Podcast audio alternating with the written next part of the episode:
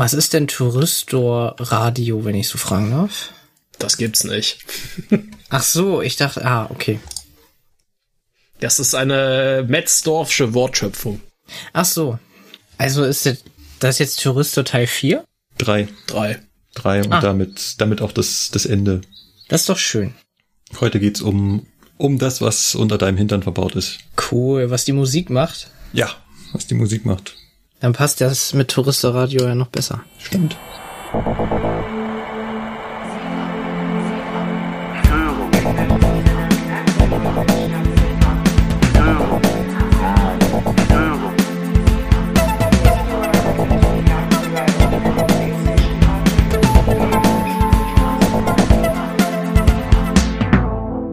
Herzlich willkommen beim Zugfunk-Podcast. Die Eisenbahn aus Sicht der Lokführer.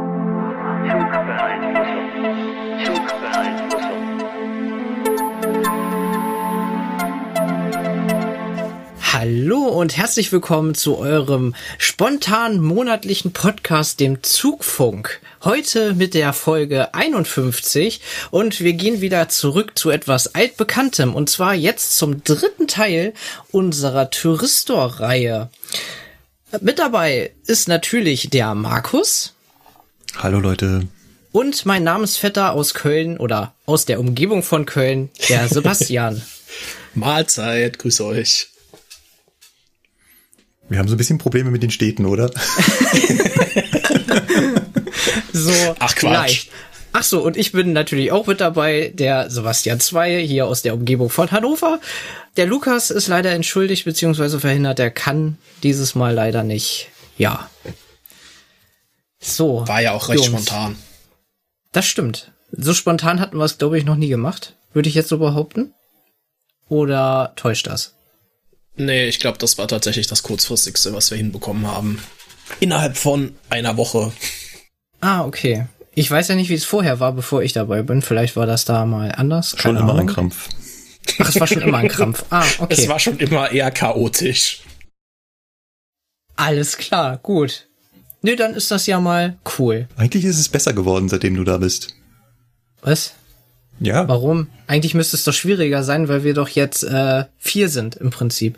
Ja gut, es fehlt halt immer wieder Genau. mal einer. Erstens ne? Das leisten ist, wir uns den Luxus, einfach mal einen nicht dabei zu haben. Zweitens, ungefähr zeitgleich mit deinem Erscheinen sind sowohl Sebastian als auch Lukas aus dem Schichtdienst ausgeschieden. Und drittens, wieder erwarten, schaffst du es immer wieder, deinem Diensteinteiler zu vermitteln, dass du an gewissen Tagen unbedingt frei brauchst. Dafür vergewaltigt er mich an den übrigen Tagen. Wir haben alle Mitleid mit dir. Ja. Nein, ich will das ja auch so. Ich muss hart rangenommen werden. Ansonsten ist schon wieder gefährlich, ja? Okay, ich halte meine Klappe. Ich weiß nicht, ob mir die Richtung gefällt, in die es gerade geht. Ha machen wir mal einen Haken hinter. ähm. Und sonst, wie läuft's bei euch? Alles soweit gut oder? Jo. Kann nicht meckern. Der Chef hat mich jetzt schon zweimal zusammengestaucht. Willst du und das? Äh, einmal ist die 403-Ausbildung wohl nicht so gut gelaufen und einmal äh, hat sich ein Gruppenleiter über mich beschwert. Was? Läuft. Ach, Gruppenleiterbeschwerde habe ich auch schon. Das ist scheinbar keine Kunst. Wieso das? Also warum beschweren sich die Gruppenleiter über euch? Hä?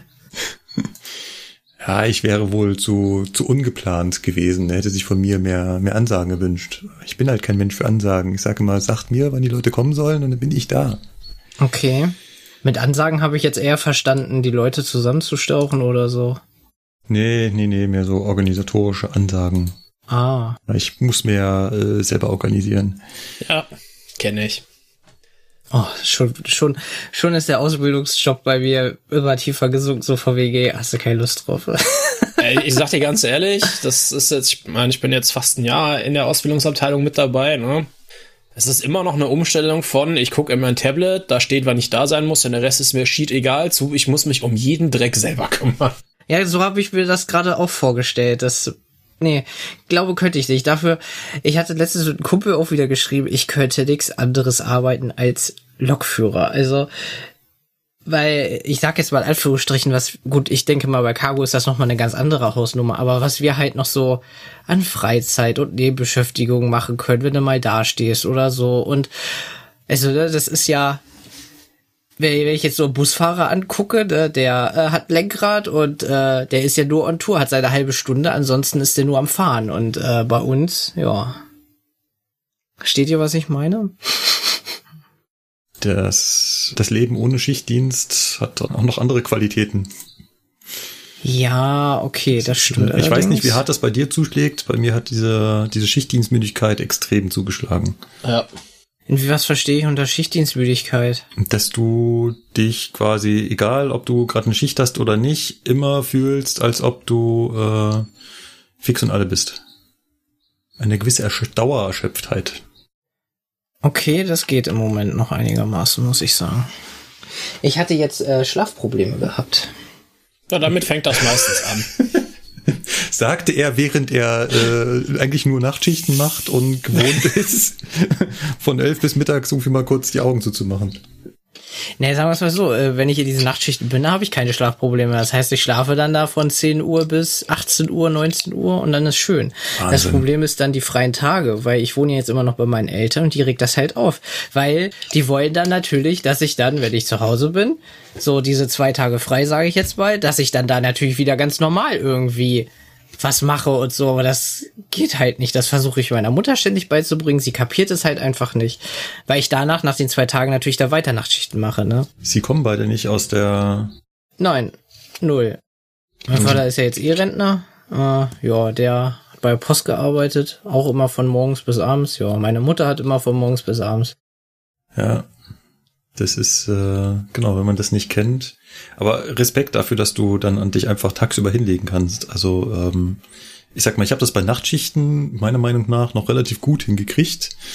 Ähm, ich weiß aber auch von anderen, die haben sich nach der Nachtschicht hingelegt und sind im Neuen wieder aufgestanden. Was? Okay, nee. Das ist, äh, und wenn du das irgendwie zwei Nachtschichten hintereinander so machst, dann äh, das, damit machst du dich ja kaputt.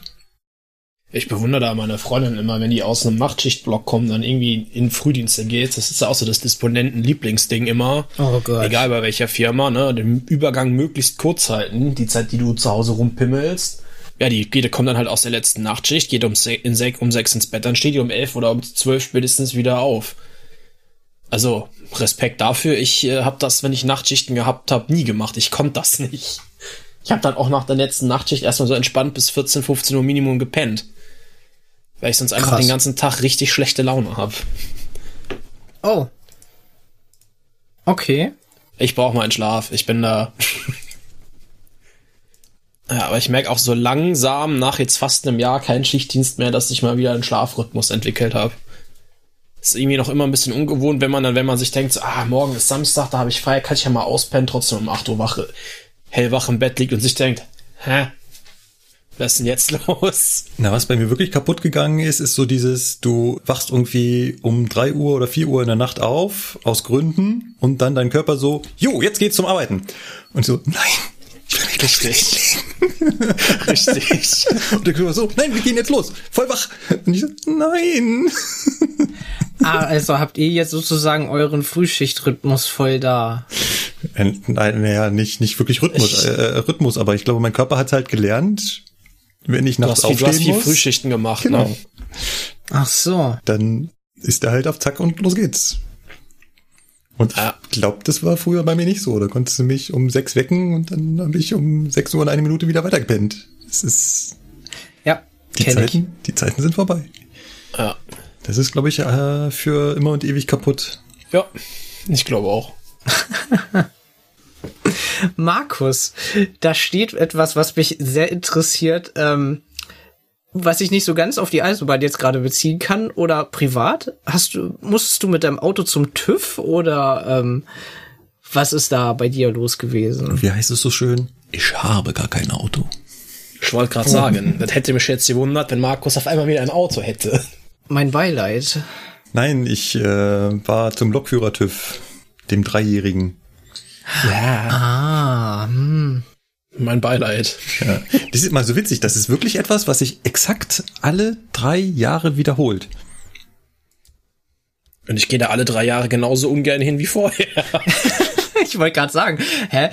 Ja, also inwiefern ist es bei dir immer auf denselben Tag oder was? Nein, nein nicht oder auf demselben wie? Tag, aber ich war jetzt das vierte Mal. Vor genau zwölf Jahren das erste Mal. Jetzt sind die äh, Profis unter den Zugfunkhörern wieder schnell am Rechnen und sagen, sie, warte mal, der, das passt doch nicht. Der ist doch erst elf Jahre bei der Eisenbahn. Der war doch 2010 hat er doch dann abgemacht. Wie kann er denn jetzt schon? Ach, der TÜV, oh mein Gott. Ja, Die erste Untersuchung ist da ja deine Einstellungsuntersuchung und die hast du ja bevor du anfängst. Meist so ungefähr ein Jahr. richtig.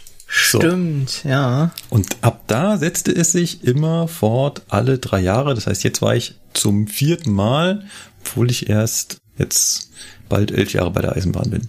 Und das macht bei uns, ich weiß nicht, ob das bei euch genauso ist, ja eine Firma, die nichts mit der Bahn zu tun hat. Und zwar die sogenannte IAS-Gruppe. Mhm. Ich glaube, das ist deutschlandweit gleich, würde ich fast mal behaupten. Nein. Echt nicht? Ach so, weil bei uns ist es auch die IAS, deswegen. Äh, das ist nämlich lustig. Äh, da- dann, dann, dann fragt die Ärztin irgendwann, äh, wann ich denn das letzte Mal da war. Und ich sag ihr so, vor neun Jahren.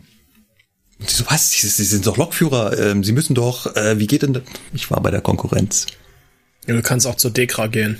Aha. Nee, als ich bei Regio war, die haben uns nicht zu IAS geschickt, sondern zu ASAM Prevent. Hä? Von denen habe ich noch nie was gehört. Das sind Nee, zufälligerweise auch auch, nicht. die, die hier in München bei uns das Impfzentrum betreiben. Ich glaube, das hatte ich in der letzten Folge falsch gesagt, da äh, oder vorletzten. Da habt ihr gefragt, wer das macht und ich hatte bei IAS Gruppe zugestimmt und eigentlich macht es die ASAM Prevent. Genau. Und bei denen war ich bei Rio.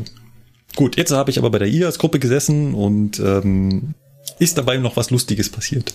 Also eigentlich war es nicht lustig, aber Kennt ihr das, wenn ihr irgendwie, weiß nicht, beim Amt, beim Arzt, irgendwo, wo man halt warten muss, wo man eventuell lange warten muss und man halt länger wartet, man irgendwann so da sitzt und denkt sich, haben die mich vergessen? Ja, kenne ich. kenne ich. Und ähm, so nach zwei Stunden habe ich mir schon gedacht, Mensch, das dauert aber lange. Gehst du mal gucken. Also eigentlich wollte ich jemanden fragen und dabei guckte ich halt so den Gang entlang. Da, boah, ist aber voll. Oh gut, setze ich mich wieder in mein Wartezimmer und habe halt da gewartet.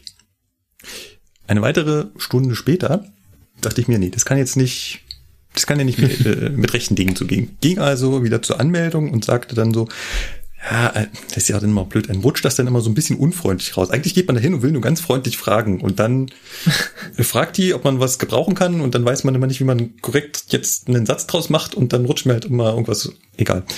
Ähm, habe ich halt so gesagt, ob es noch lange dauert oder ich würde halt gerne auch mal wieder nach Hause gehen wollen.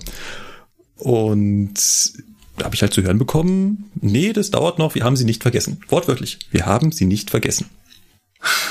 Okay. Eine weitere Stunde später, Oh mein Gott, wie viele Stunden hast du dann jetzt schon? Drei. ich Oder? bin jetzt in der vierten, Ach, die vierte, okay. Hm? lief halt eine der dortigen Angestellten an diesem Wartezimmer vorbei, guckt mich an und fragt mich, Sie sind zur psychologischen Untersuchung hier? Und ich sage, nein, zur ganz normalen Untersuchung. Haben Sie sich schon angemeldet? Ja, vor vier Stunden. Gehen Sie mal bitte zu meiner Kollegin. ich also wieder Oh zur. Anmeldung gelaufen und gesagt, also Ihre Kollegin meinte, ich solle jetzt doch vielleicht doch noch mal nachfragen, ob Sie mich eventuell vergessen haben könnten. Geben Sie mal bitte Ihren Laufzettel. Dann Gibt sie den Laufzettel, guckt sie so rauf. Oh. Und verschwand. Kam dann irgendwann wieder. Setzen Sie sich bitte vor Raum 5. Okay. Ich vor, halt mich vor Raum 5 gesetzt. Zwei, drei Minuten später stürzt die Ärztin raus, guckt sich um. Sind Sie der, der hier so lange wartet? Ja, ich glaube, das bin ich. Das tut mir schrecklich leid, dass das, ah, das ist ja noch nie passiert. Ich mache jetzt nur noch schnell den Patienten zu Ende. In dem Moment kam eine andere Kollegin, also eine andere Ärztin aus ihrem Zimmer. Kannst du vielleicht den Herrn Metzdorf schnell machen? Der wartet schon seit vier Stunden und bupp, waren beide Ärzte wieder in ihren Räumen verschwunden und ich saß da. Ah ja. dann kam die, die zweite Kollegin, die halt gerade noch rausgekommen war und meinte, also angesprochen wurde wegen dem Übernehmen, hat dann aber nicht mich reingeholt, sondern jemand anderen, der da saß. Und ich saß wieder da. Oh Mann. Dann kam irgendwann wieder die erste Ärztin raus, die sich halt so lieb bei mir entschuldigt hatte, hatte ihren Patienten halt fertig gemacht und jetzt kommen Sie rein, jetzt kommen Sie rein. Und dann, äh, ja. Und zwar hatte man mich vergessen. Also genauer gesagt hatte man mich nicht vergessen, aber das System funktioniert nicht so, wie ich dachte, wie es funktioniert, wie es halt normalerweise funktioniert, wie man halt denkt, dass ein System so funktioniert. Also, dass man halt, ich weiß nicht, wenn man halt beim Arzt so reinkommt, dann meldet man sich so an und dann setzt man sich halt in das Wartezimmer und irgendwann sorgt halt die, äh, die, die Sprechstundenhilfe. Ja, Sprechstundenhilfe, das ist das richtige Wort. Die Sprechstundenhilfe dafür, dass meine Akte in der richtigen Reihenfolge auf dem Tisch der Ärztin oder des Arztes landen und irgendwann wird man dann in der Reihenfolge von der Ärztin aufgerufen. Ja. Ah, nicht so wie bei der IAS-Gruppe. Nein. das wäre viel zu einfach. Ja, äh, nee, es hat wohl eine Umstellung gegeben. Jetzt hätten sie irgendwelche Listen nicht mehr, die sie vorher hatten. Und aktuell läuft es halt so, dass die Ärzte halt immer rausgehen auf den Flur und fragen, wer der Nächste sei. Und dann müssen sich halt die Kandidaten untereinander einigen, wer halt der Nächste dran ist. Wie bitte was? Ja. Es gibt ähm, doch Mord und Totschlag. Na, wenigstens bist du schon beim Arzt, aber ja. Was aber halt überhaupt nicht funktioniert, wenn man nicht vor diesem Ärztezimmer sitzt, sondern Im Wartezimmer. richtig? Ach so, die kommt nicht ins Wartezimmer und fragt, wer der Nächste ist, sondern wer vor der Nein. Tür sitzt und fragt, wer Genau. der Nächste dann ist. Genau. Aber Ja. wer schickt dich dann zu der Tür, zu welcher Tür du hin musst? Normalerweise soll das wohl äh, die Schwester machen, die am Anfang hier da Hör- und Sehtest macht. Und ähm, bei mir hat sie das scheinbar entweder unterschlagen oder ich habe doch nicht ein so gutes Gehör. Ach so, du hast aber den Hör- und Sehtest gemacht gehabt schon, Ja, oder? den, den hatte ich. Ich habe ihn auch bestanden, aber scheinbar nicht in dieser Disziplin. Okay. Das ist dann, ja. Genau. Aber vielleicht noch ganz kurz für die, die es interessiert. Was passiert bei dieser Untersuchung? Man muss einmal einen Urintest abgeben. Da geht's nicht um Drogen. Das hat sie mir, glaube ich, erklärt. Den Drogentest, den machen sie nur beim ersten Mal. Meinte sie zumindestens. Ich meine, die machen das irgendwie nach Zufallsprinzip dann nochmal irgendwie beim Paar oder irgendwas, also irgendwas musstest du da bei uns zumindest auch bei der äh, regelmäßigen Tauglichkeit, meine ich, unterschreiben. Ist jetzt aber auch schon wieder, was haben wir denn jetzt, 21, eine Weile her. Und ganz kurz wird's eklig. Man muss das bei denen in so eine Spritze aufziehen. Was? Du stellst keinen Becher mehr in so einen Schrank, sondern du musst es jetzt selber in eine Spritze aufziehen? Ja. Okay. Eine sehr spritzige Angelegenheit. Warum? Äh, weiß ich nicht. Vielleicht ist das für die dann hygienischer. Ich weiß es nicht. Es muss auch noch relativ neu gewesen sein, weil überall hingen noch die Zettel mit, man soll halt den Becher in den Schrank stellen und nicht mehr so. Nee, das macht keinen Sinn. ja, also wie gesagt, Urintest, dann musst du äh, Blut abgeben, also eine Blutprobe abgeben. Ähm, die Auswertung erfolgt natürlich dann nicht sofort, sondern die geht ins Labor und ähm, dann heißt es, oder hat die Ärzte gemeint, wenn sie was finden, dann werde ich angeschrieben. Wenn sie von, wenn ich von denen nichts mehr höre, dann ist alles in Ordnung. Was jetzt auch so eisenbahntechnisch nicht signalsicher wäre. Richtig. Ne? Also wenn eine Meldung ausbleibt, ist alles in Ordnung. Hm. So funktioniert das hier nicht. Genau. Natürlich hat die Sprechstundenhilfe, die Schwester, ich weiß gar nicht, wie die heißen, die da arbeiten, äh, sich auch erstmal noch ordentlich verstochen. Oh nein. Klassiker. Deswegen, deswegen gehe ich immer vorher zu meinem Hausarzt mit einer Woche Abstand. Lass mir da ein Blutbild machen und nehm den, nehm den Zettel mit. Ah. Darfst du nämlich auch. Das ist mal ein guter Trick. Das werde ich zukünftig. Kannst du mich äh, in drei Jahren noch mal dran erinnern? Werde ich tun. Ja, ich sag ihr noch so, ich glaube, links ist besser. Nee, nee, wir machen rechts. Mhm. Ist gut. Genau, das wurde gemacht. Dann, wie gesagt, Hör- und Sehtest, wobei das nur sehr eingeschränkte Tests sind. Das hat mir dann die Ärztin auch erklärt. Also, die war sehr auskunftsfreudig. Also, auf die Ärztin lasse ich nichts kommen. Sie hat sich mega bei mir entschuldigt und war auch sonst sehr auskunftsfreudig. Und zwar sind die Hör- und Sehtests nur insofern eingeschränkt, dass auch wirklich nur das getestet wird, was für den Lokführer relevant ist. Ich habe mich schon beim Hörtest gewundert, warum der so kurz war. Ich konnte mich erinnern, dass ich da ewig in diesen äh, Boxen immer gesessen habe und dann Ja. so und das ging da irgendwie drei vier Mal und dann sagt die so und fertig und ich so äh, okay habe ich jetzt die Hälfte nicht gehört oder und nein mir die Ärztin erklärt sie testen nur noch drei Frequenzen Ach so. genau und Dazu habe ich, dazu hab ich mal eine lustige Ergänzung, was bei mir damals mal bei einem Test da falsch gelaufen ist. Die sagen ja immer ein, äh, wir machen rechts, links oder so, ne? Und dann sagte sie mir, ja, wir machen jetzt das linke Ohr, alles klar. Und dann habe ich es aber immer auf dem rechten Ohr tuten gehört, aber ich habe nicht gedrückt, ne? Und irgendwann kam sie zu mir rein, sagen sie mal, sind Sie taub? Ich so, nee, aber ich höre ständig rechts. Da guckt sie auf ihr Bedienfeld und dann so, oh, wir machen das nochmal. Und dann macht sie wieder die Tür zu und dann das war, das war lustig.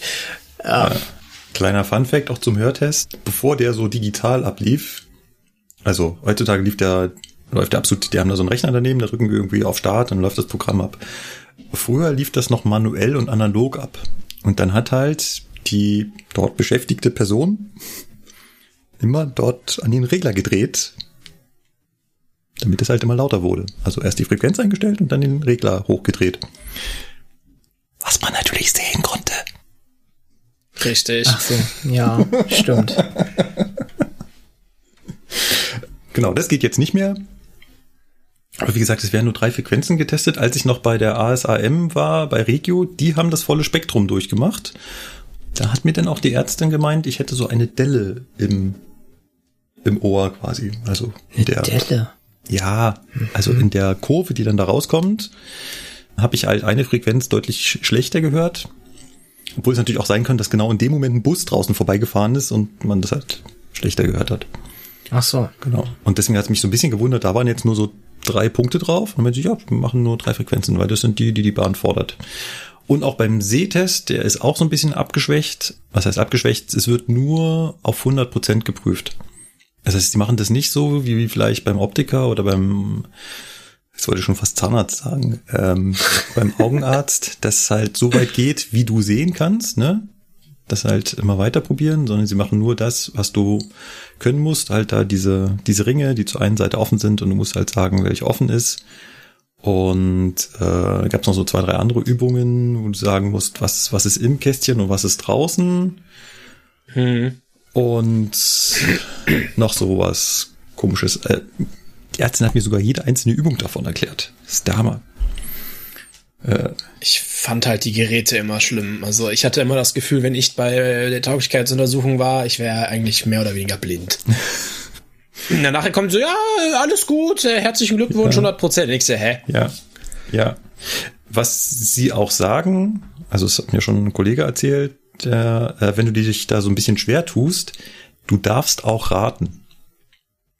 Also es liegt einfach daran, wenn du nicht mehr so, also wenn du es nicht perfekt scharf siehst, dann darfst du aber trotzdem vermuten, wo es ist, weil sie wollen dich halt dazu kriegen, dass du äh, deinem Auge da auch so ein bisschen ja traust. Das machst du ja beim Lesen auch. Du guckst ja auch nicht jeden einzelnen Buchstaben einzeln scharf an. Das heißt, auch wenn die Buchstaben so leicht unscharf werden, dann würdest du trotzdem noch sagen, du würdest sehen, was da steht. So, und das wollen sie da auch hinkriegen. Und dann stellt sich wahrscheinlich relativ schnell raus, dass auch wenn du nur Vermutungen anstellst, du dann doch sehr richtig liegst. Okay. Weil ich gucke da auch immer hin und sage, ja, so richtig sicher bin ich mir jetzt nicht. Ist es jetzt unten rechts oder rechts? Unten rechts oder rechts? Dann musst du halt einfach irgendwas sagen. Dann sollst du halt nicht sagen, nein, ich weiß es nicht, sondern dann sagt sie dir immer, sagen sie halt irgendwas. Genau. Und dann, wie gesagt, ich saß ja nach viereinhalb Stunden bei der Ärztin drin, ging sie halt so die Unterlagen mit mir durch. Ähm, dann machst du da im, im Raum noch die Gleichgewichtssinn und sowas. Oh ja, ich liebe diese Übung. Warte, Gleichgesichtswillen? Also dieses machen Sie mal die Augen zu und halten Sie mal die Hand dahin und führen dann die Hand zur Nase und sowas. Ähm, so. stimmt, nee, bei uns das, machen die ja. mal eine andere. Bei uns machen die so, stellen sie sich mal mit Füße zusammen, gerade hin, Arme an den Körper, Augen zu und dann gucken sie, ob du anfängst zu pendeln. Ah, okay. Aha. Nee, das hat sie nicht gemacht. Das ist richtig ekelhaft. Okay. Ähm, zu den Augen noch, natürlich rot-grün, ganz extrem. Erst äh, von der Schwester da geprüft und dann in der Ärztin drin. Sie hatte nochmal die Advanced-Bücher. Also da waren Sachen drin, ähm, da waren vor allem auch Fakes drin, das heißt Bilder, wo wirklich nichts drauf zu sehen war und Bilder, die waren echt mega schwach zu erkennen. Als ich dann das eine gesagt habe, hat sie auch gesagt, hm, nicht schlecht, das sehen auch nicht alle. Ähm, hm. Das war total krass, ja. Ja, und dann, wie gesagt, guckt sie halt meine Unterlagen durch und meint dann noch so, ähm, warten Sie mal, jetzt haben wir ja gar kein EKG gemacht bei Ihnen. Ja, es wäre jetzt aber schon noch notwendig. Oh nein. ja, also EKG musste auch noch gemacht werden, also schnell wieder raus zu dieser Schwester auf die Liege legen, Stöpsel dran, äh, kurz gewartet, Stöpsel wieder ab, wieder rüber, zwei Minuten gewartet, wieder zur Ärztin rein und dann endlich den Segen bekommen. Ja, sie dürfen, sie dürfen weitermachen. Ja. Ganz große Geschichte meinerseits. War äh, spannend. Man kriegt's aber bezahlt, ne? Also du kriegst die volle Arbeitszeit da bezahlt. Darf ich mal fragen, welche Uhrzeit dein Termin war? Um 9.57 Uhr. Dann geht's ja. Also wirklich um 9.57 Uhr. Hast du eine krumme ja, Zeit? also ganz lustige Uhrzeiten mittlerweile. Okay. Ich weiß nicht, welches System dahinter steckt, aber 9.57 Uhr. Ah, dann geht's ja von der Zeit mit dem Warten und so noch relativ gut. Ja, das ist ja wie bei den Impfterminen. Ja, ja. Und um, wann war ich wieder draußen? 14.30, 14.40, irgendwas. Hm. Ja. Jo. Gut, kann man mal machen, ne? So lange auf dieses lange Warten hätte ich jetzt nicht so Bock gehabt, aber ansonsten ja. Hast du da wenigstens eine Konsole dabei gehabt oder das Handy die ganze Zeit gespielt oder so? Äh, ich äh, hatte, ich hatte natürlich zwei Handys dabei. Zwei? Ja, immer. Für jedes Auge eins. Wie machst du okay. das denn? ich habe äh, nur eins. Ja, Dafür nehme ich dann immer meine Switch mit. Siehst du, also quasi auch zwei. Nein, ich habe natürlich mein ja. Diensthandy und mein Privathandy dabei. Ah, okay. Ähm, also wenn ich war ja bezahlte Arbeitszeit, also habe ich mein Diensthandy dabei und äh, das Privathandy und äh, ich bin glaube ich losgegangen mit deutlich über 80 Prozent und bei 30 habe ich dann aufgehört zu spielen. Oh, da hast du echt gezogen.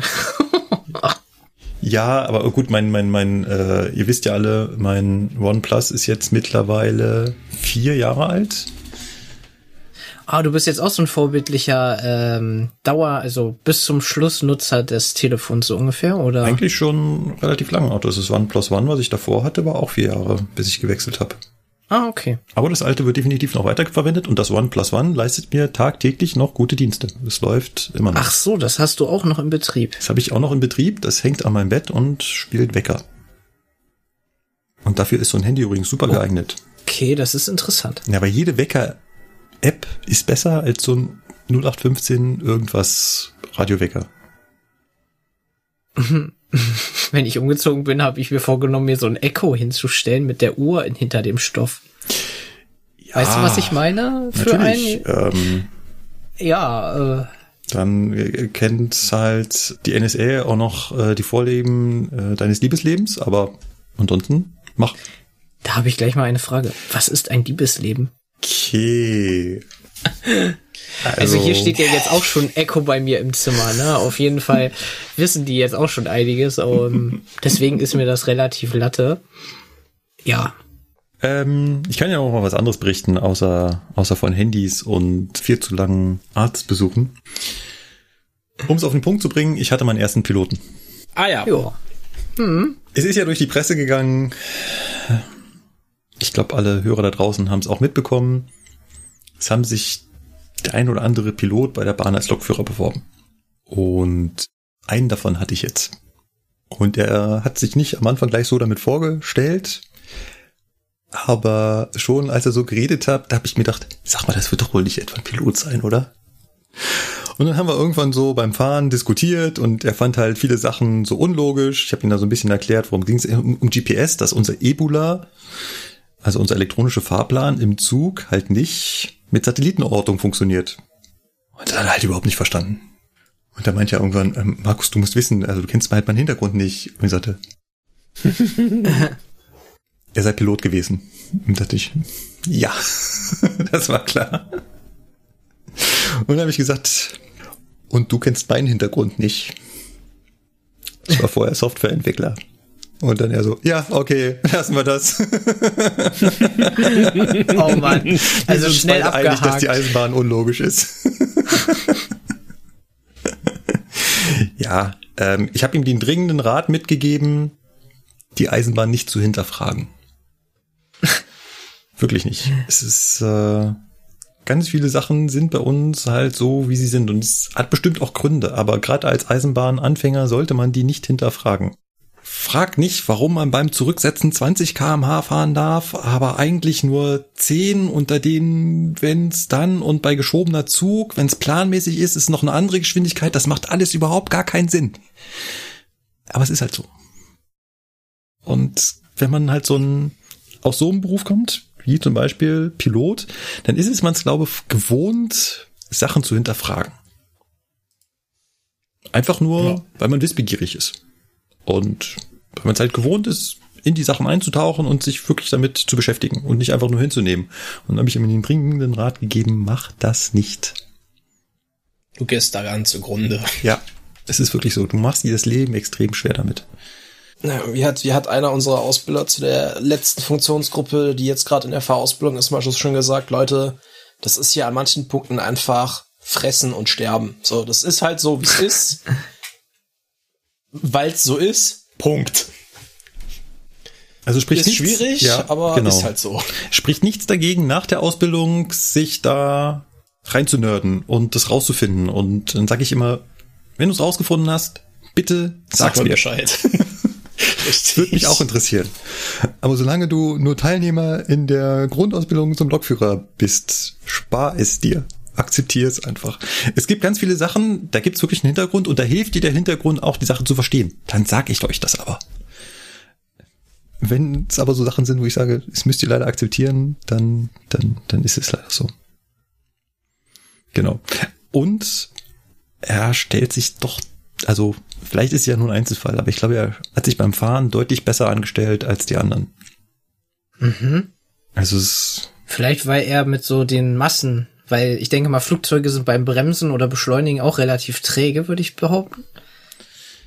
ja, Aber- ja, vielleicht hat's was damit Also- zu tun. Weil es sind ja auch größere Massen, sage ich jetzt mal, die, die ja, wenn sie jetzt zum Gate fahren und so bewegen. Ja, ich persönlich würde eher darauf tippen, dass er es gewohnt war, viele Informationen gleichzeitig unter so ein bisschen in Anführungszeiten Stress zu verarbeiten.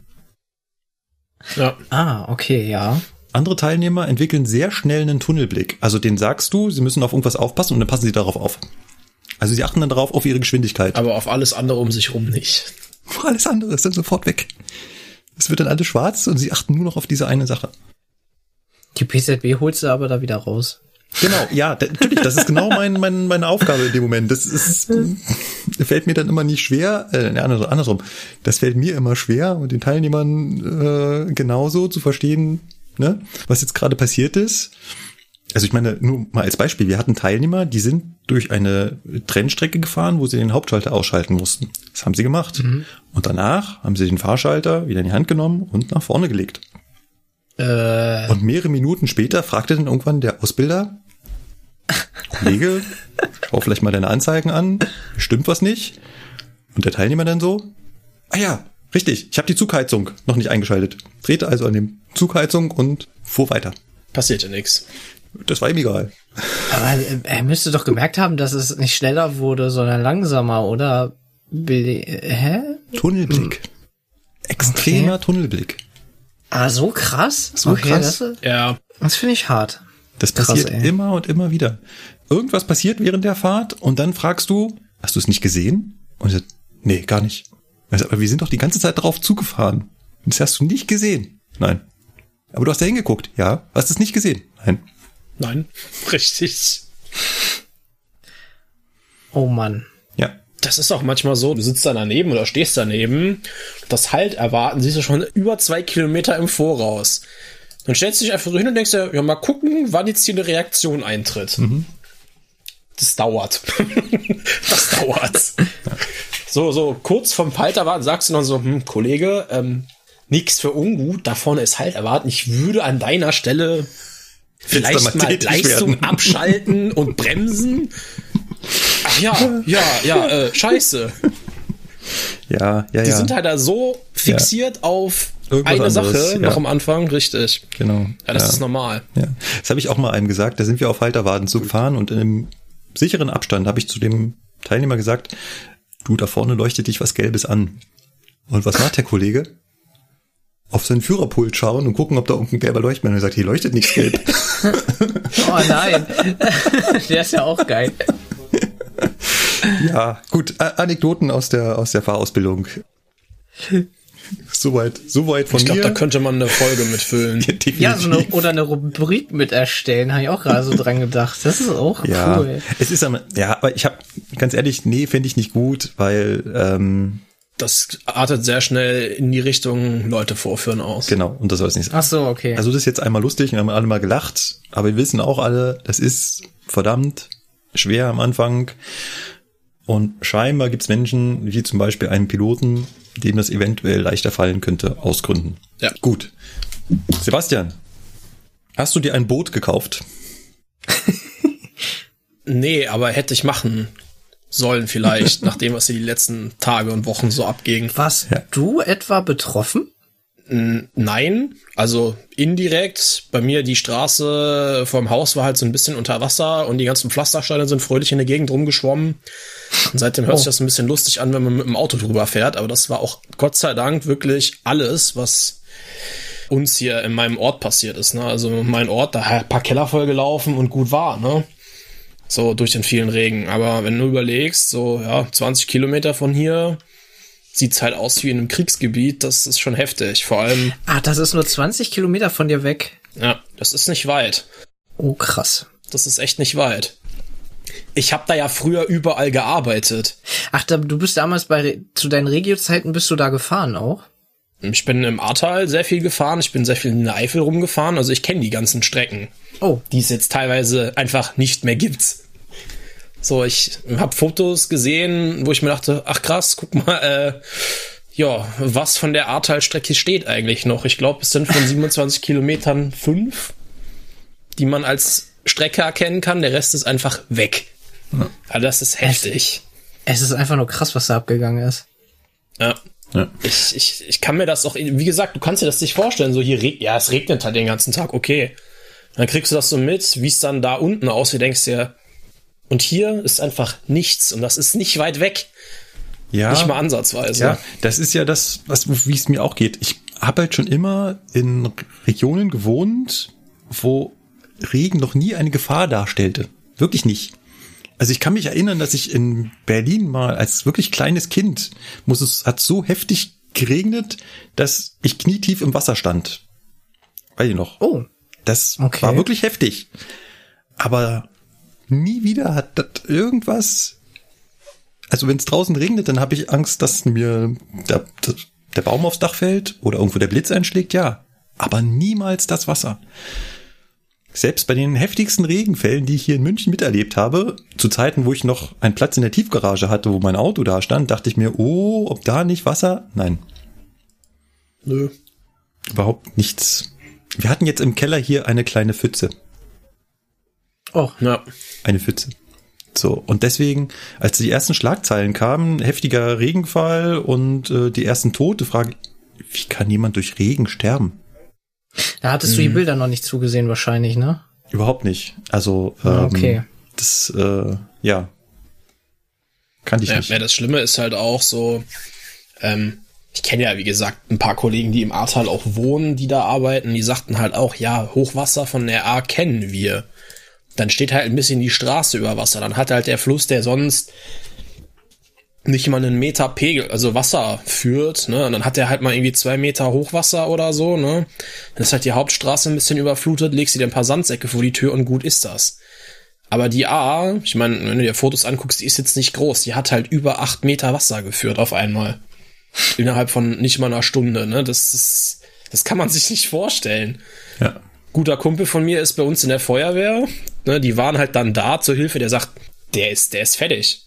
Ne, weiß ich nicht so. Also ich möchte mir das gar nicht vorstellen, irgendwie, wie es da abgegangen ist.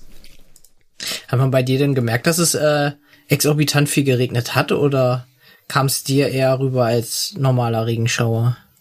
Nee, man hat es schon gemerkt. Also ich hatte an dem Tag das äh, große Vergnügen, äh, Praxis in Bahnhof zu machen. Oh. Ich war innerhalb von fünf Minuten durch nass bis auf die Knochen, trotz Regenschirm.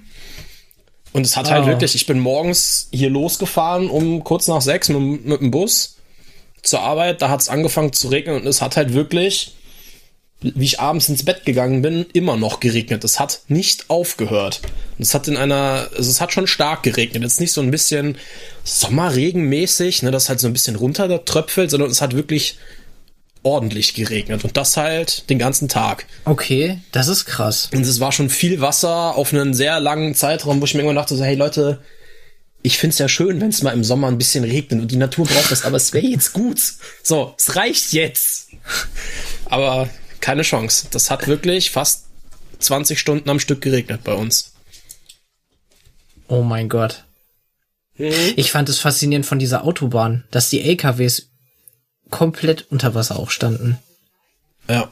Das ist heftig. Hat euch denn das Unwetter irgendwie in eurer Arbeit betroffen? Ja. Ja. Äh, zwar ist ja Hagen da irgendwo, also Hagen vor Halle. Ja. Da ist ja der eine Rangierbahnhof. Der war erst nicht erreichbar mit Zügen. Also man hat natürlich da Leute erreicht, aber mit der mit den Gleisen halt nicht. Ähm, aber der, das war dann zwei Tage später oder so, war der dann der Rangierbahnhof wieder in Betrieb, wenn ich das richtig gehört hatte, dass dann da wieder Züge abgenommen wurden.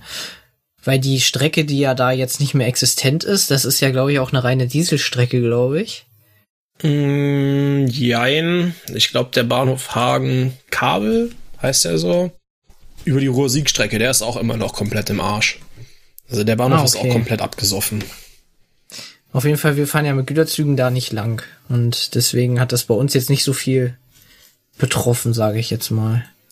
Ja. Ja, aber bei uns im Fernverkehr ging's halt drunter und drüber.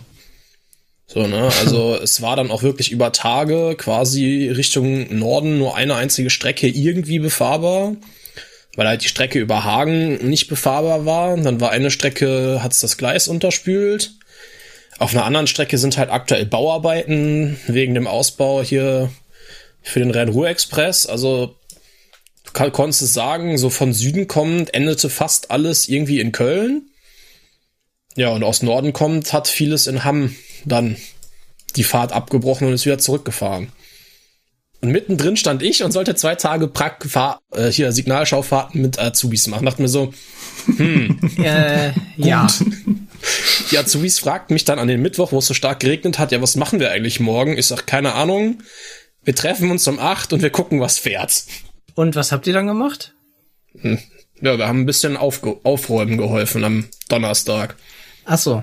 Weil die Verkehrsleitung ist halt auch komplett abgesoffen im Sinne von Arbeit, ne? Also bei denen hat halt das Telefon wahrscheinlich acht Stunden durchgeklingelt. Du hast teilweise einfach nicht mal mehr ein Freizeichen bekommen, sondern es kam einfach direkt der Besetzton. Das ist eigentlich unüblich. Normalerweise oh hängst du halt in so einer Freizeichen-Warteschleife, bis dann mal irgendwann ne, der Disponent ans Telefon gehen kann, weil du jetzt dann der nächste Anrufer in der Warteschleife bist, aber selbst das ging nicht mehr. Also das war dann halt immer so, ja, hast, wenn du gerade wen dran bekommen hast, hast du gesagt, hier, pass auf, ne, ich bin eine Ausbildungsgruppe, ich habe keine festen Schichten, schreib dir meine Nummer auf und wenn ich irgendwie helfen kann, ruf mich an. Dann haben die halt angerufen, ja, kannst du gerade mal den Zug dahin, dahin wegräumen und kannst du das mal dahin fahren, ne? Das war so der Donnerstag. Und Freitag sind wir dann irgendwie das mit dem, was fuhr, einmal nach Mannheim zurückgefahren, war Richtung Norden. Konnte man zwar fahren, aber das hat dann halt teilweise zwischen Köln und Dortmund irgendwie drei Stunden Verspätung zusammengescheppert über die ganzen Umleitungen und Streckensperrungen. Oha. Ja, also war ein bisschen Chaos hier. ja. Markus, hast du davon was mitgekriegt? Eisenbahntechnisch? Gar nichts. Gar nichts. Also klar kam irgendwie hier und da mal ein Zug verspätet und dann als Begründung Unwetterschäden, aber nichts, was irgendwie relevant wäre.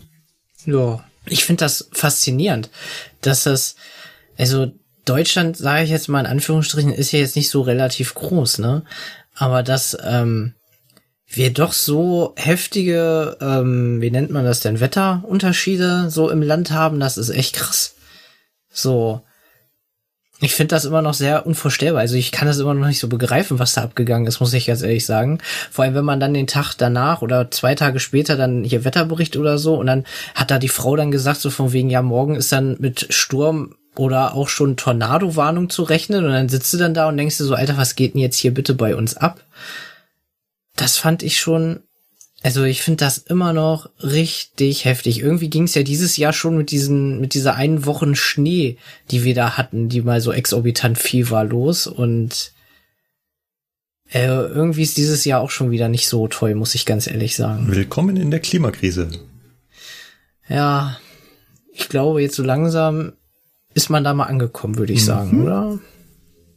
Genau. Und nicht irgendwo, wo wieder äh, eine Dürre herrscht und man denkt sich, ach, die armen Leute in Afrika, sondern nein, direkt bei uns, vor der Haustür. Ja. Also genauer gesagt in der Haustür, also im, im Haus. Im Haus. Im Haus. Im, im Haus. ja, es ist einfach heftig. Also ich bin echt mal gespannt, ob, äh, also ob das jetzt. Das werden wir demnächst öfter erleben.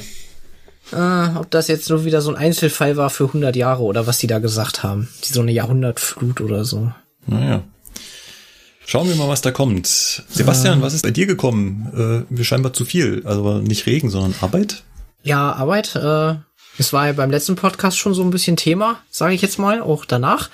Äh, ja, ich hatte halt viele Nachtschichten, also ich bin ja fast nur nachts unterwegs gewesen. Hab jetzt schon meine erste Woche Urlaub rum.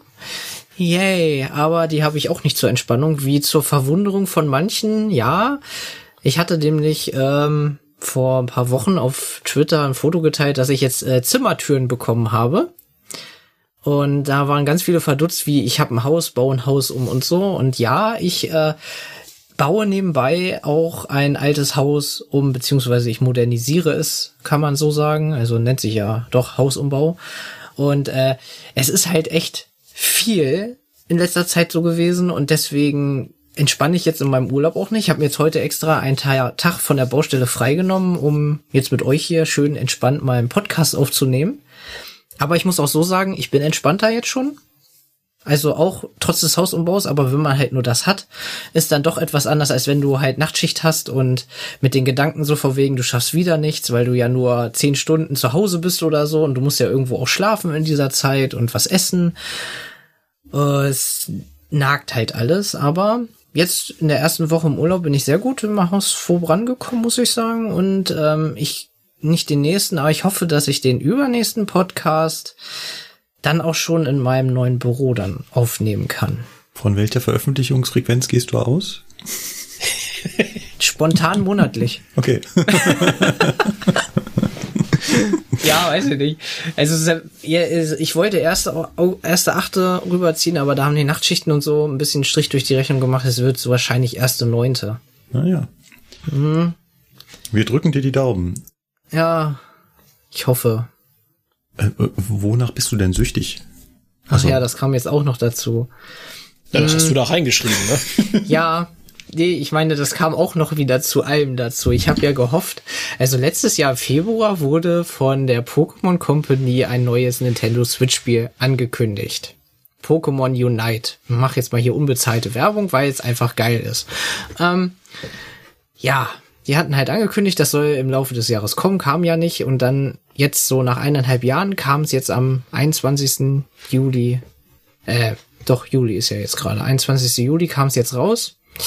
Und äh, ich hatte früher oder war früher sehr computerspielsüchtig, sage ich mal so. Also ich habe sehr viel vorm Rechner gehangen, habe Battlefield gespielt und und so weiter und so fort, bis mein Gaming-PC kaputt gegangen ist.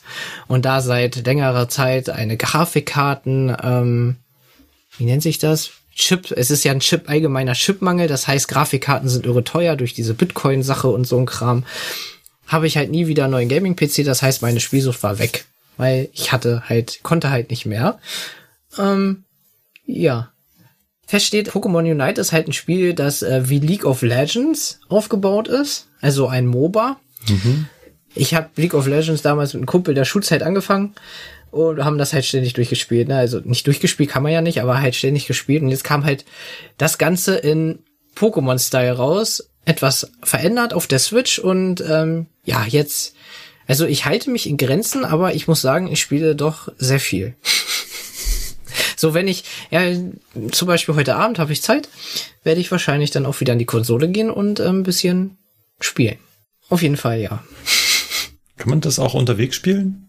Ja, du musst immer online dafür sein. Das heißt, mit Handy Hotspot anmachen und dann geht das. Dann geht das. Okay. Oh ja. Mhm. Äh, Wenn man unlimitierten Vertrag hat, dann ist das auch kein Problem für diejenigen und ja. Dann lässt sich das ja eventuell ganz gut mit dem Job vereinen. Ja, ich habe in Kassel Wilhelmshöhe auf dem IC gewartet, 44 Minuten und habe dann auf dem Bahnsteig gesessen und habe drei Runden. Ich konnte drei Runden spielen, weil der eine hat die eine Runde wurde aufgegeben und deswegen habe ich da noch eine schnell hinterhergezogen. Ja. Okay. was man so morgens um halb sieben macht, ne, auf dem Bahnsteig in Kassel. Frage ist ja, was haben die anderen morgens um halb sieben gemacht? Die fahren zur Arbeit. Ich fahr Gastfahrt nach Hause. Gut. Ähm, Sebastian, du bist auch der Einzige, der was in unserer Kategorie Aufreger der Woche eingetragen hat. Ja, mein Aufreger der Woche ist das. Äh wenn man äh, nicht im Unterrichtsraum sitzt, sondern Praxistraining machen möchte, sich da also am Nachmittag, bevor man äh, den Rechner ausschaltet und das Büro verlässt, noch einen schönen Plan für den nächsten Tag überlegt. Ja, und dann morgens beim Kaffee, beim frühmorgendlichen Kaffee mal so einen Blick in die äh, Systeme wirft und wieder feststellt, hm, das, was ich mir da gestern Abend um äh, 17 Uhr zusammengeklöppelt habe und vorm ins Bett gehen nochmal überprüft habe, hat sich innerhalb der acht Stunden Nachtruhe wieder äh, in Luft aufgelöst. Ich könnte ein Lied singen. Ja. Ist das so schlimm bei ich, ich schlag morgens ja. um halb sechs auf Arbeit auf, weil da ein Zug kommt, der gekuppelt wird und halt ansteht mit den 403 Teilnehmern kuppeln. Dann rufst du morgens mhm. den Dispo an und sagst, du, wir würden das gerne. Nee, das fällt aus. Ja. Willkommen okay. in meinem Leben. Ich habe zwei Wochen 403 Lehrgänge gemacht und es war. Da ging es mir jeden Tag so. Aber jeden warte mal, da, Tag. da hinten, äh, da kommt noch der ICE sowieso und der wird dann am Bahnsteig gekuppelt. Da könnt ihr das machen. Gut, machen wir. Am Bahnsteig, der zweite Tutteil wird erst zehn Minuten vor Abfahrt des Zuges bereitgestellt, weil die Werkstatt wieder nicht aus dem kommt. Mhm. Ja, dann kann ich auch nicht mehr mit den Teilnehmern da hinkommen. So, jetzt machen wir das mal ruhig. Und dann ja. ja. Dann kriegen wir wieder einen auf den Deckel, weil äh, die Teilnehmer haben ja nicht gekuppelt. Genau, nachvollziehbarerweise sollten natürlich die der Zugverkehr nicht aufgrund der Ausbildung verzögert werden. Und wenn das dann mit den Teilnehmern beim ersten Mal kuppeln nicht klappt, was ja schon passieren könnte, weil die irgendwie im letzten Moment Panik kriegen und dann doch nicht drauf fahren oder was auch immer, das fange ich nicht zehn Minuten vor Abfahrt des Zuges mit an. Also ist das nee. wie ins Wasser gefallen und dafür bist du dann irgendwie um vier Uhr aufgestanden. Ja. Sebastian, Sebastian, I feel you. Ja, oder man guckt, fährt dann nach Frankfurt, man guckt extra, ist da irgendjemand drauf? Hat sich den Zug irgendjemand blocken lassen, ne? Also so ein Marker ins System reinsetzen, hier ist Ausbildungsgruppe drauf, nein, alles klar. Dann fährt man schön nach Frankfurt und dann sitzt da eine Ausbildungsgruppe drauf und grinst sich an und denkst dir so, Alter. So, jetzt Wusa, jetzt hier nicht gleich irgendwie aus der Haut fahren und irgendwen an, einfach unqualifiziert anschreien. ja, es, ja, ey, es ist, es ist echt nervig. Ja, ja wenn du das alles eintütest, dir den Zug auch beim Fahrzeugmanagement extra reservierst, dann kommst du da an und dann sitzt da irgendjemand auf dem Zug und sagt, nee, ich mache jetzt hier Ausbildung. Und dann denkst du dir so, nein, den Zug hab ich mir geblockt, verzieh dich jetzt, ne? Und es, ah, es waren ja. sehr, das waren wieder so zwei Wochen, wo ich mir dachte, ach, Unterricht ist eigentlich auch schön, aber Ja, ja, ja, ja, ja. Ich bin auch schon dafür bekannt, dass ich mit meinen 412 Teilnehmern extra nach Stuttgart Tingel zwei Stunden dahin fahre, weil da ein Zug den ganzen Tag abgestellt ist. Natürlich nicht an diesem Tag. Natürlich nicht. Als Lehrer ist irgendwo hingefahren. Ja auch langweilig. Ja. Oh Mann. Wir haben gesagt, so, jetzt habt ihr wenigstens mal den 412 aus der Perspektive des Fahrgastes kennengelernt. Auch wertvoll. Ist doch auch schön. Wir würden denn jetzt wieder zurückfahren. ja. Aber es ist schön, dass es nicht nur mir so geht. Das nee, tröstet ein bisschen. Gut, das wollte ich nur loswerden. Ich bin fertig. Ja, dann kommen wir direkt zum Hauptthema. Und zwar zu dem Touristor Teil Nummer drei. Markus, Genau. Ich habe mich wieder mit dem Johannes zusammengesetzt und dem würde ich hier an dieser Stelle auch gleich das Wort übergeben. Hallo Johannes. Hallo Markus. Worüber wollen wir uns denn heute unterhalten? In der dritten Folge vom Touristor? Genau, wir haben uns ja in der zweiten Folge darüber unterhalten, dass man einen Touristor eigentlich nicht ausschalten kann und dass das der größte Nachteil vom Touristor ist. Und heute besprechen wir darüber, wie man den Touristor trotzdem ausschalten kann. Das heißt, du hast uns in der letzten Folge angelogen? Naja, gelogen habe ich nicht, sondern äh, wir hatten ja auch über Touristoren bei Wechselstrom gesprochen.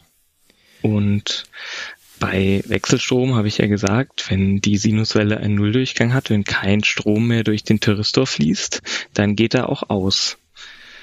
Und entsprechend kann man einen Thyristor eben dadurch ausschalten, dass kein Strom mehr durch ihn fließt. Und wenn der Strom das nicht selber machen will, dann muss man ihn dazu bringen. Das ist im Prinzip der, der Trick hinter der ganzen Sache. Das klingt super mega spannend. Das geht so ein bisschen in die Richtung Baureihe 120, 401, ICEV. Aber wie das da funktioniert, das sehen wir uns für ein bisschen später in dieser Folge auf.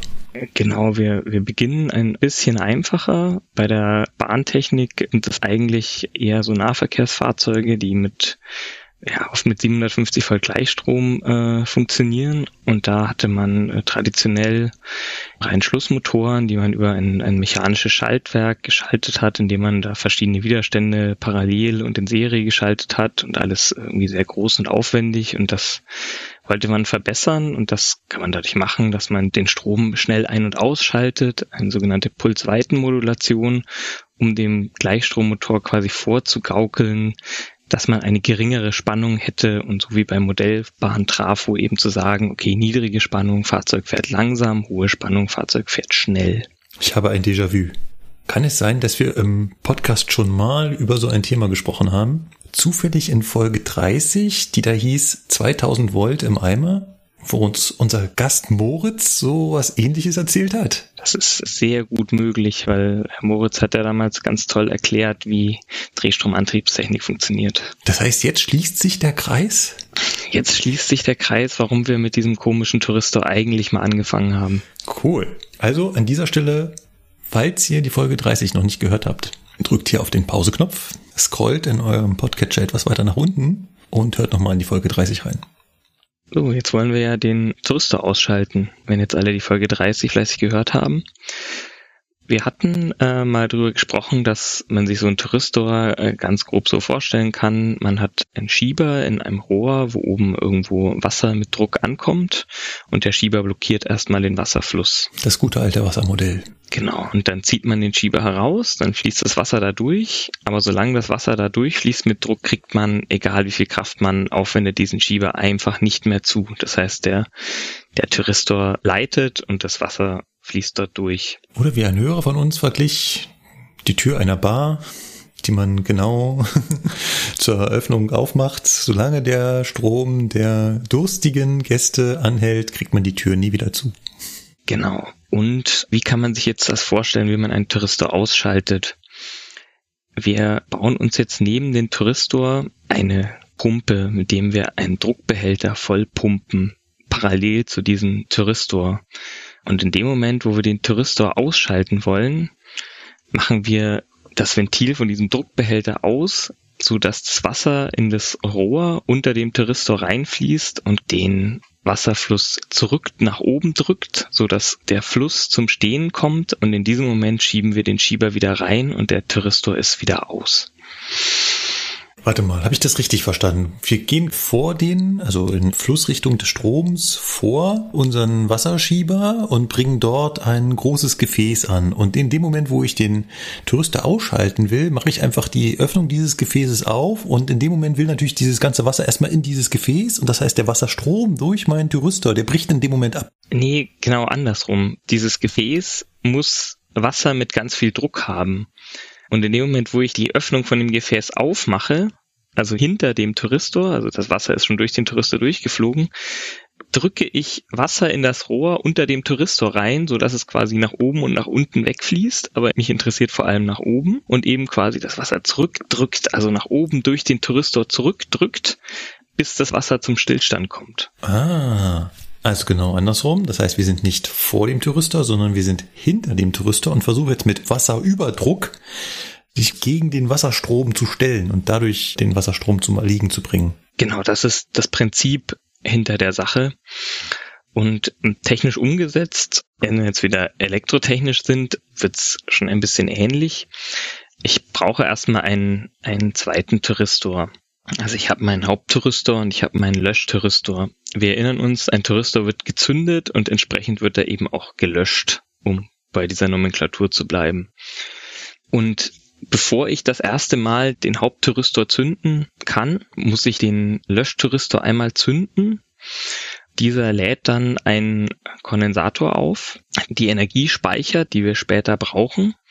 Dann schalte ich den wieder aus. Moment, wieso kann ich denn den Löschthyristor ausschalten? Gute Frage. Oder sobald der Kondensator geladen ist, geht er dann von alleine aus? Genau. Der Kondensator leitet ja nur so lange, wie sich die Spannung an ihm ändert, also wie quasi ein, ein Stromimpuls, der, den man als, als Wechselstrom sehen kann, durch den äh, Kondensator durchgeht. Für, für Gleichspannung und die stellt sich ein in dem Moment, wo der Kondensator komplett aufgeladen ist ist der Kondensator ein, ein Leerlauf, also einfach eine Unterbrechung der Leitung. Da mhm. fließt kein Gleichstrom durch und deshalb kann ich ihn nicht ausschalten, das ist richtig, sondern er geht quasi von selbst aus ja. in dem Moment, wo der Kondensator aufgeladen ist. Und dann kann ich meinen Hauptthyristor zünden, der geht dann logischerweise an dann passiert noch eine sehr spannende Aktion in der Schaltung. Da gibt es noch eine Spule, die dazu führt, dass wenn gleichzeitig der Hauptthyristor an ist und der Löschthyristor aus ist, lädt sich dieser Kondensator aufgrund der äh, Gegeninduktivität dieser Spule einmal um. Das können sich Leute, die ganz elektrotechnisch interessiert sind, angucken, entweder auf Wikipedia oder es gibt auch ein paar sehr gute YouTube-Videos, wo das, wo das erklärt ist. Auf jeden Fall führt es das dazu, dass der Kondensator umgekehrt geladen ist, weil wir den Druck quasi genau andersrum brauchen, als er in dem ersten Moment entsteht, zum Wiederausschalten. Und wenn wir dann den Hauptthyristor wieder ausschalten wollen, dann zünden wir den Löschthyristor und der führt dann eben dazu, dass sich dieser Kondensator entlädt, den Stromfluss durch den Hauptthyristor stoppt oder so gering macht, dass der Hauptthyristor ausgeht, weil man braucht einen gewissen minimalen Strom, damit der Thyristor anbleibt. Das heißt, der Strom muss nicht ganz null werden, sondern nur niedrig genug. Und dann geht der Hauptthyristor wieder aus und ich kann den Zyklus quasi von neuem beginnen. Ich kann mit dem Löschthyristor wieder, wieder meine Speicher vollladen und danach wieder den Hauptthyristor anschalten. Und natürlich ist es bei den Anwendungen, die man dann hat, ist es eine Sache, die, die sehr, sehr schnell passieren muss. Also das äh, hört sich jetzt natürlich nach, nach ganz, ganz viel Aktion an, die da passiert. In Wirklichkeit muss das so mindestens 200 Mal pro Sekunde passieren, damit ich damit vernünftig was steuern kann. Und eben im einfachsten Fall habe ich dahinter einen, einen Gleichstrommotor, der langsam dreht, wenn ich den Thyristor sehr lange aus habe und nur eine kurze Zeit einschalte und der schneller dreht, wenn ich den Thyristor eine lange Zeit anschalte und nur eine kurze Zeit ausschalte. Aber trotzdem klingt das wahnsinnig aufwendig. Äh, Im Prinzip, um diesen einen Thyristor nur ausschalten zu können, brauche ich nochmal drei Bauteile extra. Also den Löschthyristor, den Kondensator, die Spule. Das klingt gigantisch. Ja, man braucht sogar noch eine Freilaufdiode, die ist auch nicht so dramatisch. Das Problem ist einfach der große Strom. Also wir, wir reden von mehreren hundert ähm, Ampere, die wir da kurzfristig zur Verfügung stellen müssen. Und deshalb sind die Bauteile sehr groß. Also die, der Kondensator ist nicht das, was man sich aus dem Elektronikbaukasten vorstellt, sondern das ist ungefähr die Größe äh, von so einer Ravioli-Dose, sage ich mal, aus Festivals sehr gut bekannt. Und davon vermutlich mehrere pro Thyristor. Und Spulen sind auch immer ganz schwierig in der Elektrotechnik, weil Spulen kann ich ganz schlecht automatisiert oder irgendwas herstellen. Spulen werden immer ganz speziell gewickelt, sind auch immer sehr groß, brauchen einen Eisenkern. Also das ist im Vergleich zu dem Thyristor, den ich da einbaue, wahrscheinlich nochmal ungefähr das fünffache Volumen an Beschaltung, was ich außenrum habe, um diesen Thyristor auszuschalten.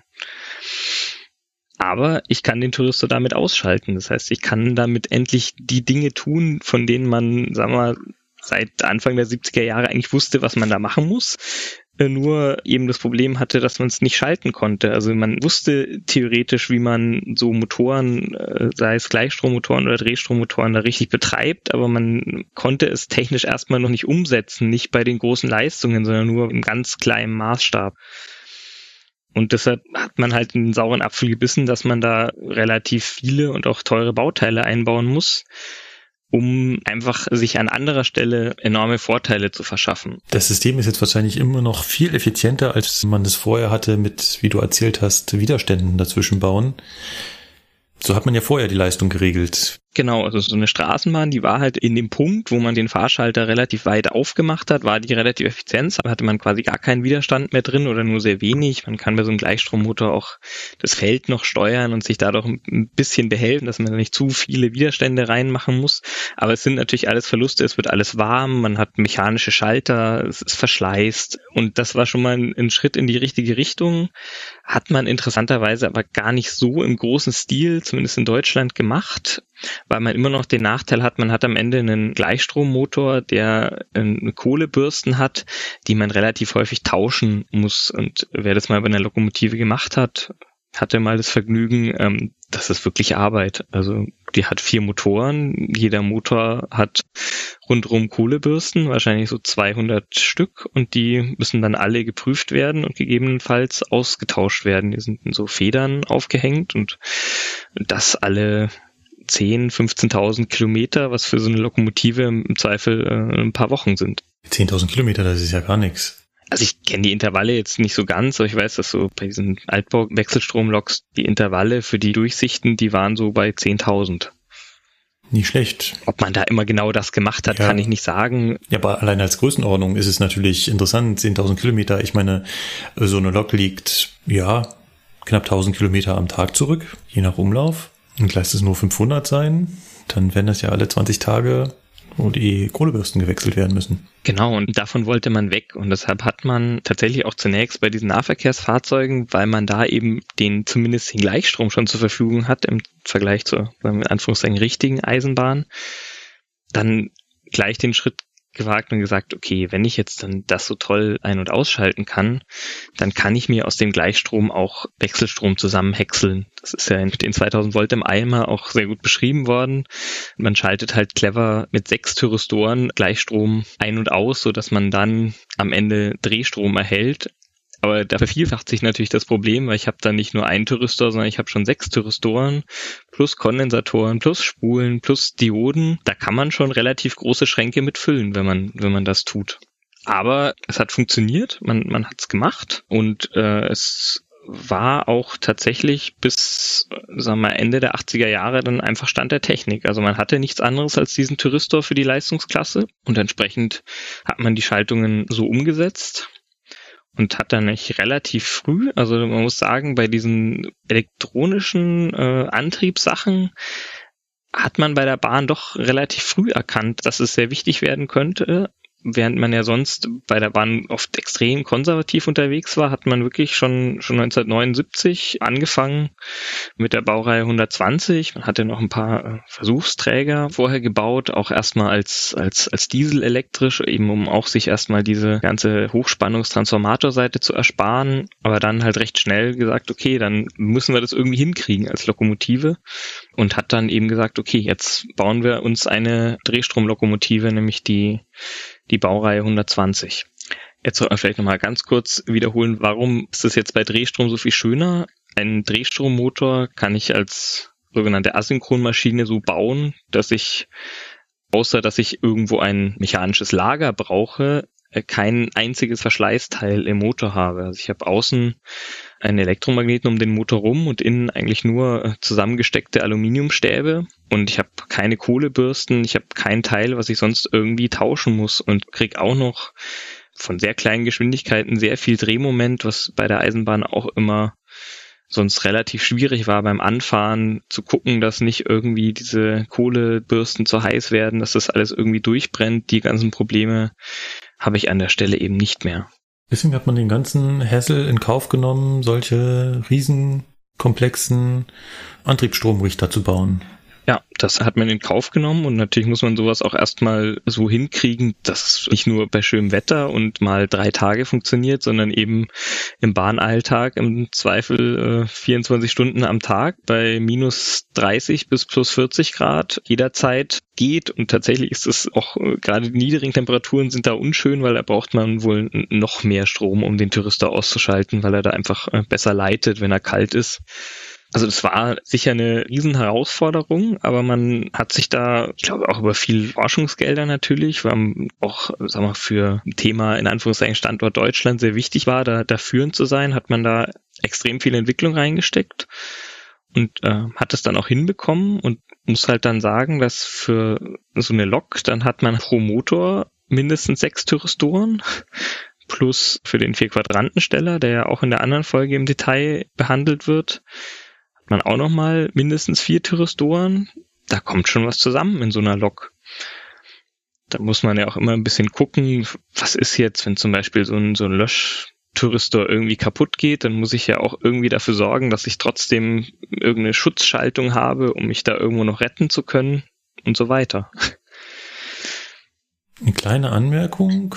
Ich glaube, du hast nicht pro Motor so ein Antriebsumrichter, sondern immer nur pro Drehgestell. Also zumindest bei der Baureihe 120. Kann bei der Baureihe 120 so umgesetzt sein, wobei ich glaube, dass man tatsächlich zwar die Motoren parallel geschaltet hat, aber auch zwei Antriebsstromrichter parallel geschaltet hat. Also man hat zwölf Thyristoren für zwei Motoren, die aber gleich schalten. Ah, okay, okay. Aber es gibt beide Möglichkeiten. Also Gruppenantriebe hat es immer gegeben und gibt es auch immer wieder. Das ist äh, letztlich immer ein bisschen eine Frage eines technisch-kommerziellen Optimums. Ja, tatsächlich waren die meisten ICEs, also selbst der ICE 3 und ICE T, die haben auch Gruppenantriebe. Das heißt, nicht jeder Motor ist einzeln geregelt.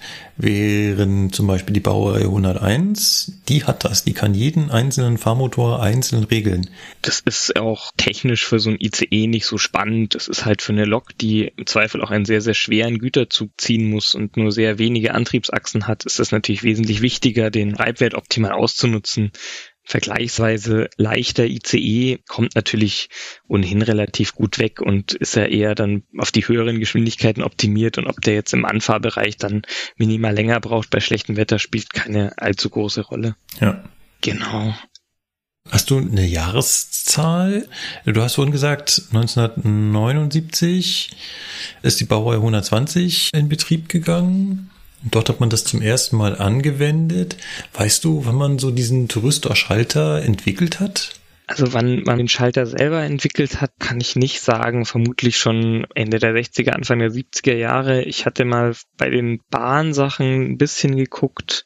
Bei der U-Bahn Berlin hat man auch 1978 schon oder 1979 ersten Serienfahrzeuge damit in Betrieb genommen, sogar schon mit Drehstrom. Also man hatte irgendwie 1978 dann ganz wenige noch mit Gleichstrommotoren gebaut und dann ein Jahr später schon wirklich Drehstromfahrzeuge gebaut, die dann auch direkt in Betrieb gegangen sind, also keine Prototypen oder irgendwas, sondern die direkt dann äh, in Fahrgastbetrieb gegangen sind. Ich glaube, auch die U-Bahn München war auch nicht allzu viel später dran, da war, war Siemens dann sehr stark beteiligt das ist wohl so die Zeit, wo man es zumindest mit den großen Leistungen dann gemacht hat. Es gibt da Thyristoren auch viel kleiner. Es gibt da Thyristoren auch im Staubsauger oder im Dimmer. Da hatten wir ja auch schon drüber gesprochen. Und für diese kleinen Leistungen hat man das sicher schon, schon sehr viel früher gemacht, um einfach äh, an gewissen Stellen mechanische Schalter einzusparen. Mhm. So, und jetzt hat sich das Rad der Zeit jedoch weitergedreht und irgendwann kam jemand Schlaues mal auf eine Idee, das Ganze vielleicht noch besser zu machen. Ja, also man hat natürlich versucht, das weiterzuentwickeln und hat dann ein Touristo entwickelt, der abgekürzt mit GTO. Und GTO steht für Gate Turn Off. Was eigentlich die Funktion auch ganz gut beschreibt. Ein Touristor, den ich am Gate ausschalten kann. Jetzt ist es aber leider immer noch nicht so, dass es irgendwie reicht, wenn ich die Steuerspannung wegnehme und dann geht der aus, sondern was man geschafft hat, ist, ich muss jetzt nicht mehr den hundertprozentigen Strom dagegen drücken, damit dieser Touristor ausgeht, sondern mir reicht jetzt ungefähr äh, ein Drittel von dem Strom, um den Touristor auszuschalten. Was mir natürlich hilft, weil dann wird dieser Kondensator kleiner, dann wird die Drossel kleiner, dann kann ich vielleicht einen kleineren Löschtouristor nehmen, ich kann eine kleinere Diode nehmen Also ich habe schon mal zwei Drittel meiner ganzen Aktion dort eingespart bei einem GTO-Thyristor. Technisch ist es eigentlich überraschend simpel realisiert. Ein GTO-Thyristor sind ganz viele kleine Thyristoren nebeneinander. Und damit konnte man eben erreichen, dass die sich schneller löschen, schon wenn nur ein Teil des Stroms da zurückgedrückt wird. Also man hat letztlich die da bei der Halbleiterfertigung eben gewisse Optimierungen gemacht, um aus diesem großen Touristor ganz viele kleine Parallele zu machen, die dann trotzdem die gleiche Leistung schalten können, die ich aber immerhin leichter ausschalten kann.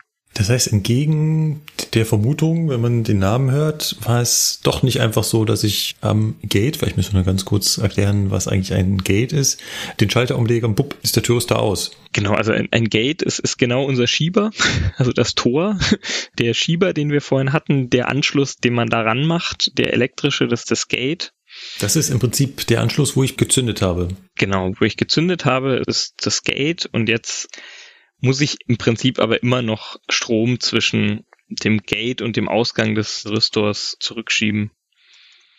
Ich kann leider immer noch nicht einfach nur die Spannung am Gate wegnehmen und dann ist das alles schön, sondern ich muss leider immer noch zwischen, was man Kathode nennt, also wenn man draufschaut, von oben kommt der Strom, ist die Anode, unten ist die Kathode und da, wo ich zünden kann, ist das Gate und jetzt muss ich immer noch mindestens ein Drittel des Stroms zwischen Kathode und Gate zurückschieben.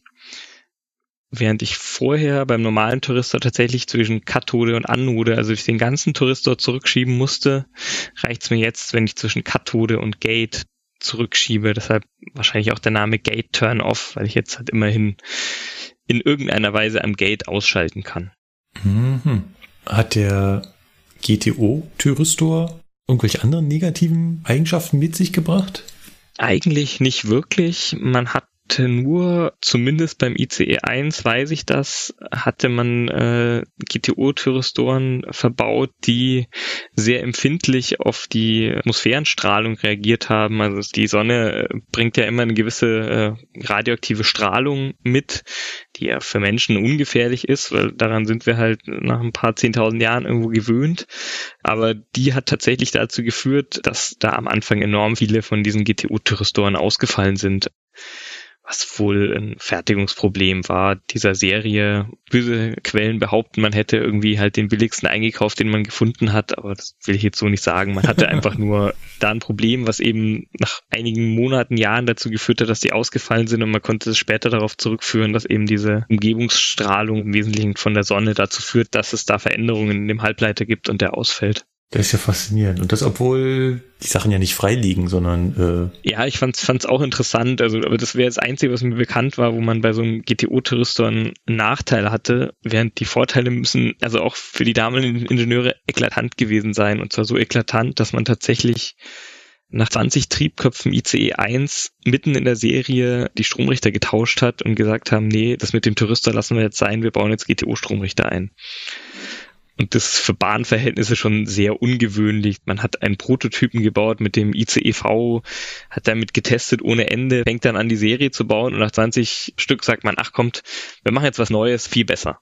Und alle anderen Fahrzeuge wurden, soweit ich weiß, im Nachhinein auch noch umgerüstet. Also äh, viel später hat man die ersten Triebköpfe auf, aber dann nicht mehr auf GTOs umgerüstet, sondern tatsächlich schon auf die nächste Generation. Einfach weil man keine Ersatzzelle mehr hatte. Also mhm. im Wesentlichen. Mhm. Bei der Baureihe 120 hat man nie was gemacht.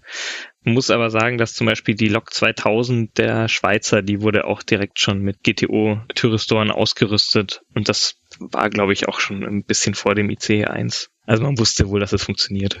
Weißt du, in welche Größenordnungen so ein GTO-Stromrichter dann kleiner werden konnte gegenüber dem klassischen Thyristor?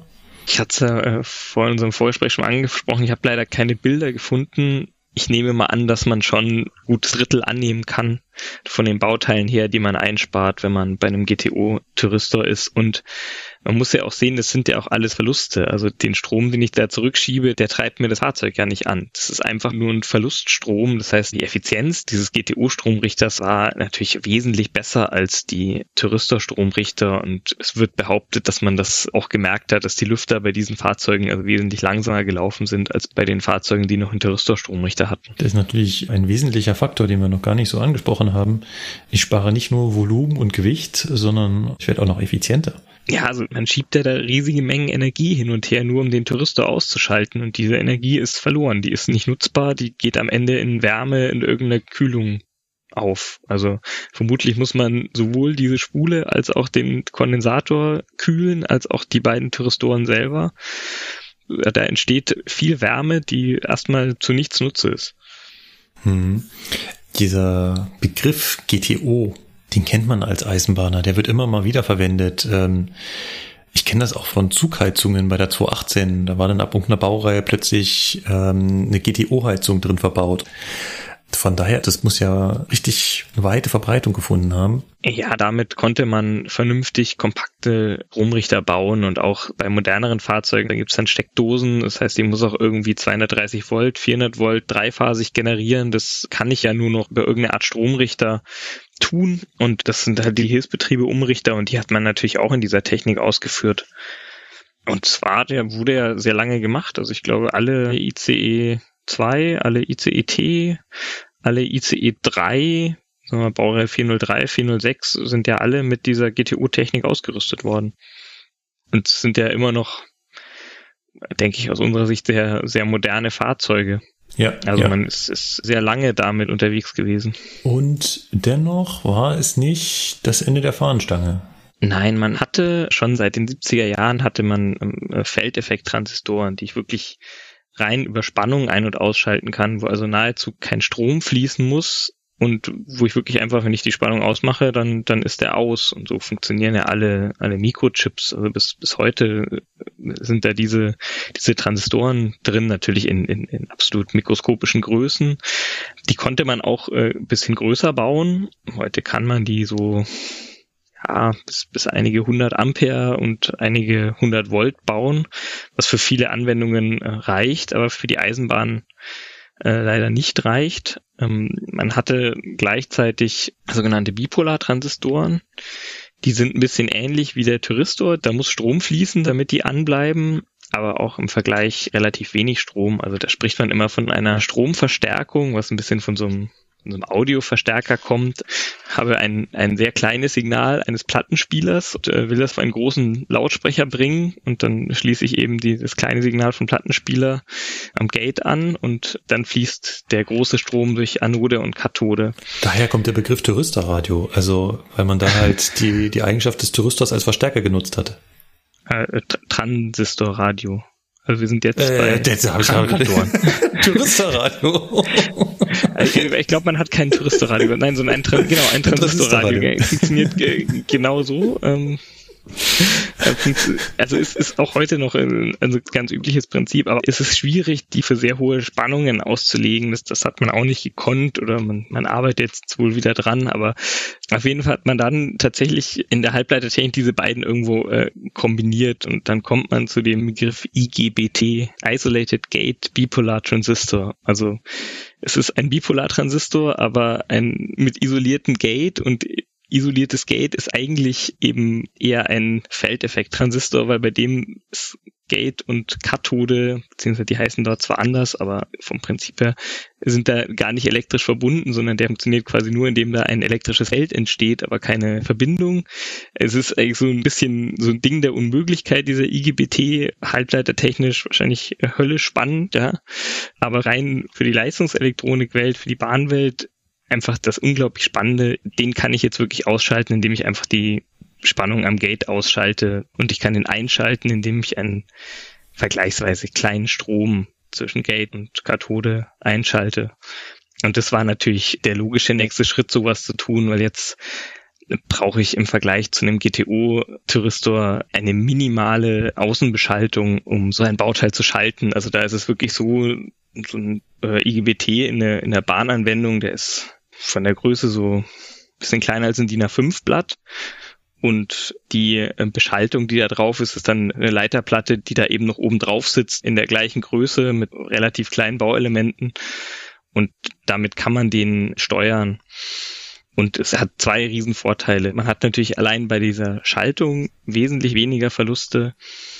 Und zum Zweiten kann man wesentlich schneller schalten. Und, äh, schneller schalten heißt in der Leistungselektronik, dass ich den Sinus viel schöner hinbekomme für den Motor. Und damit habe ich sowohl am Motor als auch, wenn ich einen Vierquadrantenstab am Transformator massiv weniger Verluste.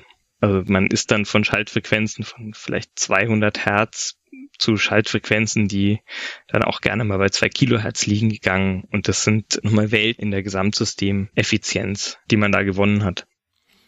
Ich kann mich noch dran erinnern, in unserer ersten Folge zum Thyristor habe ich mal gefragt, warum hat man das nicht einfach mit Transistoren gemacht? Weil Transistoren kannte ich, habe ich selbst schon mit rumgespielt und gebaut und irgendwelche LEDs mit an- und ausgeschaltet. Dachte ich mir, damit kann ich doch an- und ausschalten. Warum zum Teufel nimmt man nicht einfach Transistoren?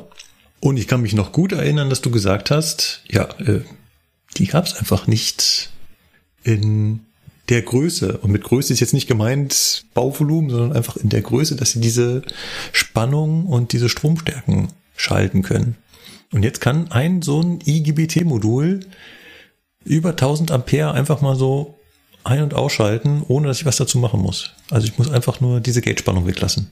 Ja, einfach nur so ist immer halt schwierig zu sagen. Also die, halbleitertechnisch ist das absolut äh, Rocket Science, sage ich mal, diese Teile. Also es gibt wenige Hersteller, die das können, die das in dem Bereich können, dass es auch im, im Bahnbereich funktioniert es ist nicht einfach und es wird immer noch massiv optimiert, mit neuen Materialien äh, experimentiert. Man muss die Dinger immer noch äh, extrem kühlen. Also sie sind eigentlich immer, immer wassergekühlt mit Kühlkörpern, mit gefrästen Wasserröhren und so. Es ist schon, es ist immer noch nicht simpel, aber im Vergleich zu dem Aufwand, den ich vorher getrieben habe, ist es natürlich extrem kompakt. Und das hat eigentlich auch erst dann nochmal so richtig den Schub gegeben, dass ich wesentlich kompaktere Fahrzeuge bauen kann. Also solche Powercars im ICE 4, die wären wahrscheinlich mit, mit absoluter Optimierung auch in GTO-Technik möglich gewesen, aber die sind jetzt natürlich äh, locker machbar mit ganz anderen Leistungsdichten, die ich da fahren kann. Und deshalb alle modernen Loks, alle modernen Schienenfahrzeuge sind, sind so ausgerüstet und ich hatte Kollegen, die durften die ICE 1 mit diesen äh, Thyristor-Stromrichtern umrüsten auf IGBT-Stromrichter. Äh, und die haben mir erzählt, sie haben äh, tonnenweise Betonblöcke da reingestellt, weil sie durften das Gewicht nicht ändern von diesem Stromrichter, mhm. weil der Triebkopf musste genauso viel wiegen, damit alle möglichen anderen Eigenschaften, Fahrdynamik etc. unbeeinflusst blieben. Aber sie haben äh, nicht mal die Hälfte des Platzes gebraucht, der da zur Verfügung stand. Und äh, die sind auch wesentlich leiser, wenn die fahren. Und die hätten wahrscheinlich auch viel leistungsfähiger sein können. Das war nur eben nicht das Ziel, sondern äh, man hat natürlich einfach auch die Leistung gleich gelassen, weil es ist ja dann auch immer nicht so einfach, solche Änderungen wieder zuzulassen, zu sagen, es hat keinen Einfluss auf, auf alles Mögliche. Die, die haben sowieso sich schon mit Testfahrten ziemlich ausgiebig beschäftigt. Aber da sieht man einfach mal den Schritt. Und zwar ist es ein, ja, ein Schritt von 15 bis 20 Jahren, der eben eine, eine Halbierung des Volumens und mehr als eine Verdoppelung der Leistungsdichte mit sich gebracht hat. Jetzt hast du gesagt, das Ding herzustellen ist jetzt nicht ganz so trivial. Kannst du sagen, was da die Herausforderung ist? Ja, die Herausforderung sind die großen Ströme. Also letztlich kleinste Fehler führen dazu, dass, dass an so einem äh, EGBT-Chip irgendwas kaputt geht. Also da werden ja trotzdem, man sieht es auf dem einen Bild in Wikipedia ein bisschen, wo der, wo der geöffnet ist, welche kleinen Drähtchen da den, den eigentlichen Schalter verbinden und wie klein diese Drähtchen sind im Vergleich zu diesen riesigen Anschlüssen. Und das so hinzukriegen, dass da keins, keiner von diesen kleinen Drähtchen irgendwie durchbrennt, wenn ich da in so einem Leben von einem Schienenfahrzeug äh, Milliardenmal schalte, ähm, bei allen möglichen Temperaturen und anderweitig ekelhaften Bedingungen wie Ruckeln und, und etc., Weichenüberfahrten, ähm, das ist halt nicht ganz trivial. Und da sieht man jetzt, es ist Infineon, es gibt dann äh, eben noch ein paar andere von den ganz großen Elektronikfirmen, die sowas können, aber äh, sie sind eher an einer Hand abzählbar. Gibt es da bekannte Namen? Ja, es ist äh, Infineon, ABB, ähm, Hitachi und Mitsubishi wären mir jetzt bekannt, die sowas machen. Gibt gibt sicher noch ein paar andere, aber das sind so die, die Hauptakteure, die sich dort tummeln. Hm. Und das äh, ist interessanterweise auch tatsächlich gar nicht so einfach, sowas zu bekommen und schon gar nicht zum günstigen Preis. Also da wird, das ist das ist fast so wie so ein, wie so ein, wie so ein Goldbörsenmarkt, die, da muss man dann irgendwie rechtzeitig und hohe Stückzahlen bestellen, damit man dann überhaupt welche bekommt zum richtigen Preis und also da, da, da beschäftigen sich, glaube ich, ganze Einkaufsabteilungen damit, äh, die, diese Halbleiter zu beschaffen. Du meinst, es ist noch schlimmer, als gerade an Grafikkarten zu kommen? Äh, ja, das weiß ich nicht gerade. Und trotzdem äh, hat man immer noch das Problem, dass die tatsächlich so einer so einer klassischen äh, man nennt das ja Badewannenkurve in der Elektrotechnik folgen. Also äh, am Anfang gehen ganz viele kaputt und wenn man dann die ganzen kaputten ausgetauscht hat, dann hat man lange Ruhe, bis sie wirklich alt werden. Aber man, man kriegt die qualitativ nur bedingt gut hin. Also man, man, man hat immer mal wieder welche drin, die halt dann doch nach, nach ein paar Tagen, Wochen kaputt gehen. Mhm. Dann muss man die, muss man die tauschen, was eben, was ich vorhin auch mal gesagt habe, eben auch die, die Kunst ist, einen Stromrichter so zu bauen, dass wenn so ein Schalter kaputt geht, nicht der ganze Stromrichter abbrennt. Also ich habe das auch schon gesehen, wenn das mal nicht funktioniert, da ja, so eine Schutzschaltung mal äh, versagt, dann hat man einen sehr großen, sehr schwarzen Stromrichter. Habe ich auch schon vorgestanden, ja. Es ist. Äh Kennst du auch? Ist nicht, ist nicht schön. Ich beneide nicht die Leute, die das dann immer wieder reparieren dürfen. Ja, was mich ja schon immer interessiert hat, baut man die Sachen da parallel ein? Also arbeiten einfach äh, mehrere IGBT-Module für denselben Antrieb, so dass wenn ich sage, einer fällt weg, naja gut, im Zweifelsfall muss ich vielleicht die Leistung reduzieren, aber eigentlich funktioniert das Ding noch weiter. Also bei Schienenfahrzeugen nicht. Bei Schienenfahrzeugen baut man zwar mehrere Stromrichter ein, so dass jetzt ein Zug bleibt nicht stehen, weil, weil ein Stromrichter einen, Defekt hat oder sich irgendwo abgeschaltet hat, sondern man hat ja üblicherweise diverse Drehgestelle, die angetrieben sind und die sind relativ unabhängig voneinander. Und wenn dann mal einer ausfällt, gut, dann muss man halt mit verringerter Leistung weiterfahren. Aber man hat jetzt nicht, dass man sagt, ich habe da noch einen Backup-Schalter oder sowas. Wo man das wohl manchmal macht, ist bei so ähm, äh, Hochspannungsgleichstromübertragungssystem, also so im, im Energieversorgungsbereich, weil man sich da einfach nicht leisten kann, sowas mal abzuschalten schnell und dann mal irgendwie da zu reparieren, sondern da ist es wohl so, dass man da gewisse Redundanzen einbaut, aber im, im Schienenfahrzeug sagt man einfach gut, man will immer weiterfahren können, ja, ist auch wichtig, man denke so an Gotthardtunnel oder so, da will man jetzt nicht irgendwie die Leute rauslaufen lassen müssen, also das ist immer sichergestellt und je nachdem, wie so die Anforderungen des Betriebs sind, nimmt man halt mehr oder weniger in Kauf auf, wie viel Leistungsverlust man beim Ausfall eines Stromrichters hat. Aber parallel schaltet man sie nur, wenn man die, wenn man die Ströme sonst nicht schalten kann. Also es ist schon so, dass man oft mehrere IGBT-Module parallel hat, weil man sonst die Ströme nicht hinbekommt. Manchmal schaltet man sie auch in Serie, weil man sonst mit der Spannung nicht klarkommt, weil die äh, von der Spannungsfestigkeit gehen die so bis ja, 1000, 1700 Volt ist so typisch, sage ich mal. Jetzt muss man bei der Bahn immer wissen, naja, bei der Bahn ist immer die, die Nennspannung ist 15 kV, aber so kurzzeitig kann das irgendwo zwischen, zwischen 5 und 30 kV alles mal sein. Das heißt, man muss sich da natürlich auch gewisse Reserven einbauen, um nicht ständig da seine, seine Bauteile zu zerschießen. Weil das Bahnstromnetz an sich relativ unsauber arbeitet. Ja, man muss sich halt immer überlegen, wenn jetzt ein Hauptschalter einschaltet, dann wird der, der Trafo, ist immer eine große Spule, das heißt, die lädt sich erstmal auf und je nachdem, wo in dieser relativ langsamen 16,7 Hertz Kurve man eben gerade den Hauptschalter eingeschaltet hat, fließen da erstmal Riesenströme und die sehen natürlich auch andere Fahrzeuge, die da irgendwie zwei Gleise weiter rechts oder links stehen. Die ist ja nicht so, dass, das äh, Energieversorgungssystem quasi unendlich Energie liefern kann. Mhm. umgekehrt ist es eben beim Ausschalten auch, wenn ein Zug gerade irgendwie mit voller Leistung und dann ist irgendwas, der Hauptschalter schaltet aus, äh, dann schießt natürlich auf einmal auch die Spannung nach oben. Das ist, äh, ja, das ist ein bisschen einfach der, der, der hohen Leistungen bedingt, nicht unbedingt, weil das Bahnnetz jetzt irgendwie schlecht gemacht wäre. Also gerade dieses Verbundnetz Deutschland, Schweiz, Österreich ist schon normalerweise sehr stabil, aber diese Effekte, die halt sehr, sehr kurzzeitig sind, aber so, so ein Halbleiter verzeiht wenig, wenn man auch kurzzeitig große Überspannungen hat. Wo wir gerade beim Verzeihen sind, Halbleiter altern ja. Das heißt, umso länger ich so einen Halbleiter betreibe, umso eher geht er irgendwann mal kaputt. Gerade wenn ich ihn an der Grenze seiner Leistungsfähigkeit betreibe. Die Overclocker bei den Computern können da ein Lied von singen. Wie ist denn das bei so IGBT-Modulen? Altern die auch?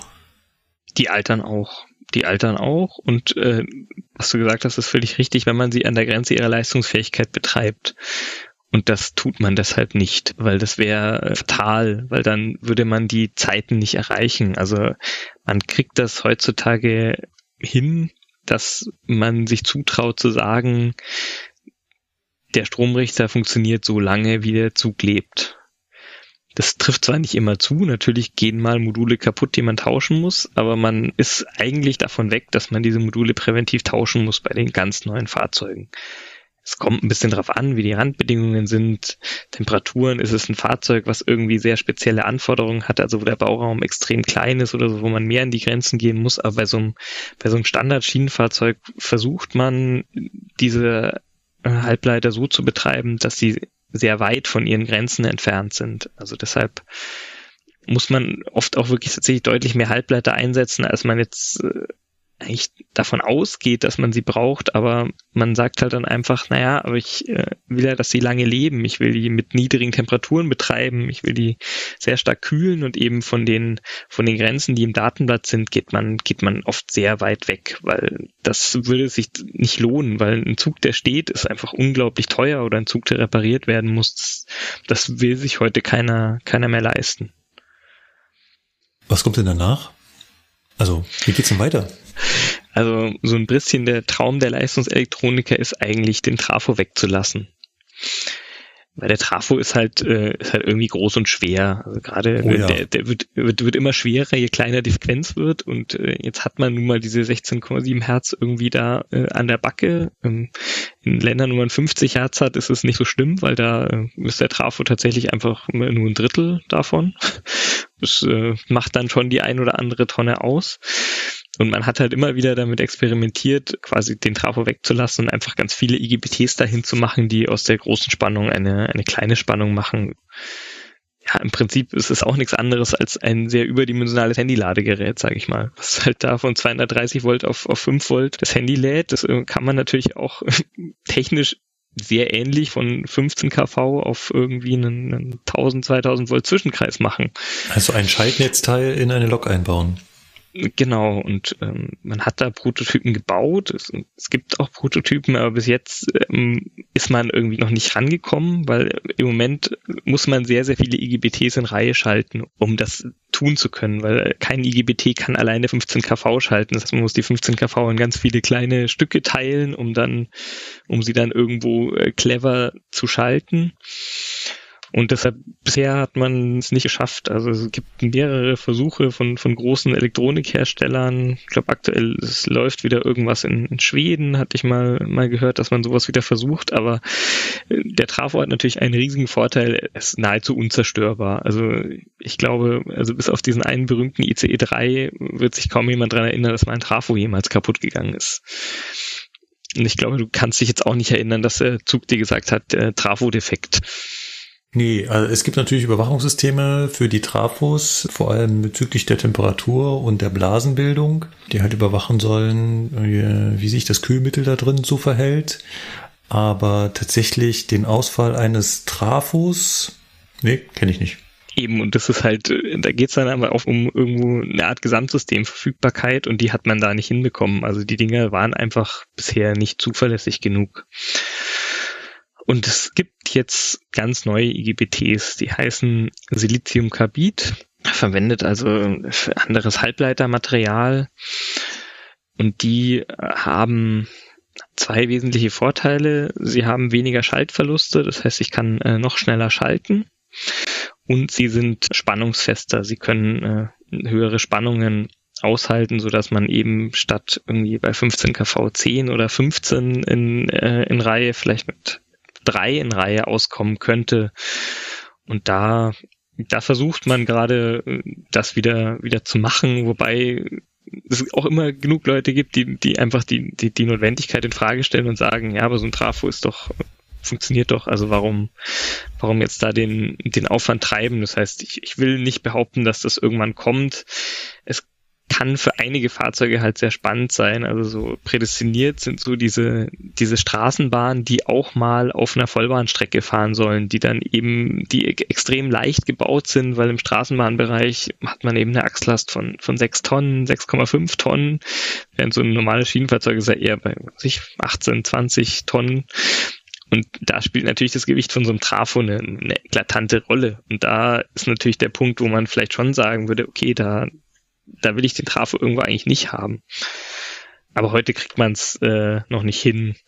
Trotzdem ähm, experimentiert man mit diesen Silizium-Carbid-IGBTs, äh, also auch in den, in den normalen Umrichtern, weil auch dort verspricht man sich halt von den höheren Schaltfrequenzen einfach geringere Verluste im Gesamtsystem oder man schaltet mit der gleichen Taktfrequenz und hat einfach, nimmt einfach die weniger Schaltverluste mit, die man nicht, die man nicht wegkühlen muss. Mhm. Und da läuft gerade relativ viel, allerdings gibt es noch, noch keine Serien dazu, weil parallel werden natürlich auch die klassischen IGBTs immer, immer weiterentwickelt. Es gibt alle vier, fünf Jahre gibt es eine, eine neue Generation, die halt auch wieder besser ist. Und im Moment laufen die noch so ein bisschen parallel und man, man wird sehen, wo der Weg hingeht, aber es ist schon zu erwarten, dass diese Silizium-Carbid-Halbleiter nochmal noch kleinere Stromrichter, noch, noch leistungsfähigere Stromrichter erlauben werden. Und sie sind zum Beispiel in den Solarwechselrichtern, ist es heute schon Stand der Technik, also was so die Photovoltaikanlagen haben, da wird sowas schon verbaut. In, in richtig großen Stückzahlen. Okay. Aber da sieht man halt auch wieder, äh, Bahn ist halt nicht so einfach. Äh, ja. Also auf, auf allen Ebenen, aber auch bei der Leistungselektronik. Gut, dann ähm, ist das das Ende unserer kleinen Trilogie. Ja, war schön, ne? Ja, hoffe ich. Äh, war auf jeden Fall. Ich bin äh, definitiv schlauer geworden. Ich hoffe, ihr da draußen auch. Das soll aber nicht heißen, dass das unbedingt die letzte Folge vom äh, Johannes ist. F vielleicht finden wir irgendwann mal nochmal ein Thema, wo wir dich dazu holen können. Würde mich sehr freuen. Gerne nur wieder mal dabei. Und sonst lausche ich den anderen Folgen. Genau. Gut, dann bedanke ich mich bei dir und würde wieder zurückgeben ins äh, Studio oder äh, zurück in die Zukunft. Zurück in die Zukunft. Alles klar, super. Du. Ciao. Tschüss. Tschü. Und willkommen zurück aus der Vergangenheit. Sehr vielen Dank, Markus, und zurück in der Zukunft beziehungsweise Gegenwart. War sehr interessant. Und äh, habt ihr dazu jetzt vielleicht noch Anmerkungen oder Fragen? Ja, also Markus, ich weiß ja nicht, wie es dir geht, aber ich äh, mir ist so aufgefallen, was ich interessant fand, wo ich gar nicht so aktiv drüber nachgedacht habe bisher, äh, dass der jetzt quasi unser ältester, der 401, vom Innenleben her moderner ist als der 403. Es hatte ich auch überhaupt nicht auf dem Schirm. Also ganz ehrlich, ich habe sogar beim, beim Schneiden des Beitrags, des Interviews, noch extra nochmal nachgegoogelt, ob er auch wirklich recht hat, dass halt in der Baureihe 403 wirklich noch GTO Tyrostoren verbaut sind. Ja. Die Quellen bestätigen das. ja. Während in unserem 401 mittlerweile ja, wie der Johannes äh, angemerkt hatte, IGBTs verbaut sind. Das heißt, der 401 wird noch lange leben. Wahrscheinlich ja, wenn er nicht irgendwo an irgendeiner Stelle mal auseinanderfällt.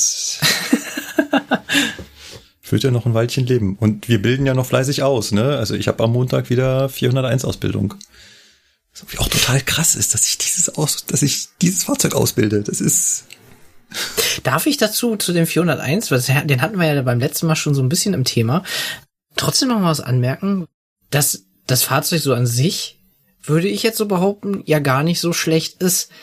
Aber man sollte, anstatt immer den Innenraum der Fahrgäste zu refitten, vielleicht auch mal vorne an der Front für den Lokführer mal schicker, also wieder schick machen und modern. Oder sehe ich das falsch? Oder was sagt ihr dazu? Was wäre so meine Anmerkung? Nur ansonsten könnte das Fahrzeug ja doch wirklich noch fahren, sage ich jetzt mal ohne Ende, oder? Ja, ich, ich weiß gar nicht, was so der begrenzende Faktor ist in der Lebenszeit. Also ob irgendwann der Stahlrahmen auseinanderfällt oder so, ich weiß es nicht. Ähm, du hast vollkommen recht. Ich glaube auch, dass bei den ganzen Refits, das betrifft ja jetzt nicht nur den 401, sondern auch äh, bei Regio oder so, der Lokführer vielleicht etwas äh, kürzer kommt. Äh, sie haben aber schon was im Führerstand gemacht, so ist es nicht. Ach so. Ähm, also so ein paar Modernisierungen gibt es ja. Ja. Ich überlege gerade, war der 401 das mit dem Klacken? Alle Jeden ICs Kil- klacken. Diesen Alle. Kilometer, meine ich. Das machen sie alle. Das machen Ach, sie das, alle, haben, ja. das haben die alle? Ja. Diesen komischen Wegmesser oder was ja, das da die ist? haben alle einen mechanischen Kilometerzähler drin, also bis auf den neuesten 412 und der 408 wird es wahrscheinlich auch nicht haben.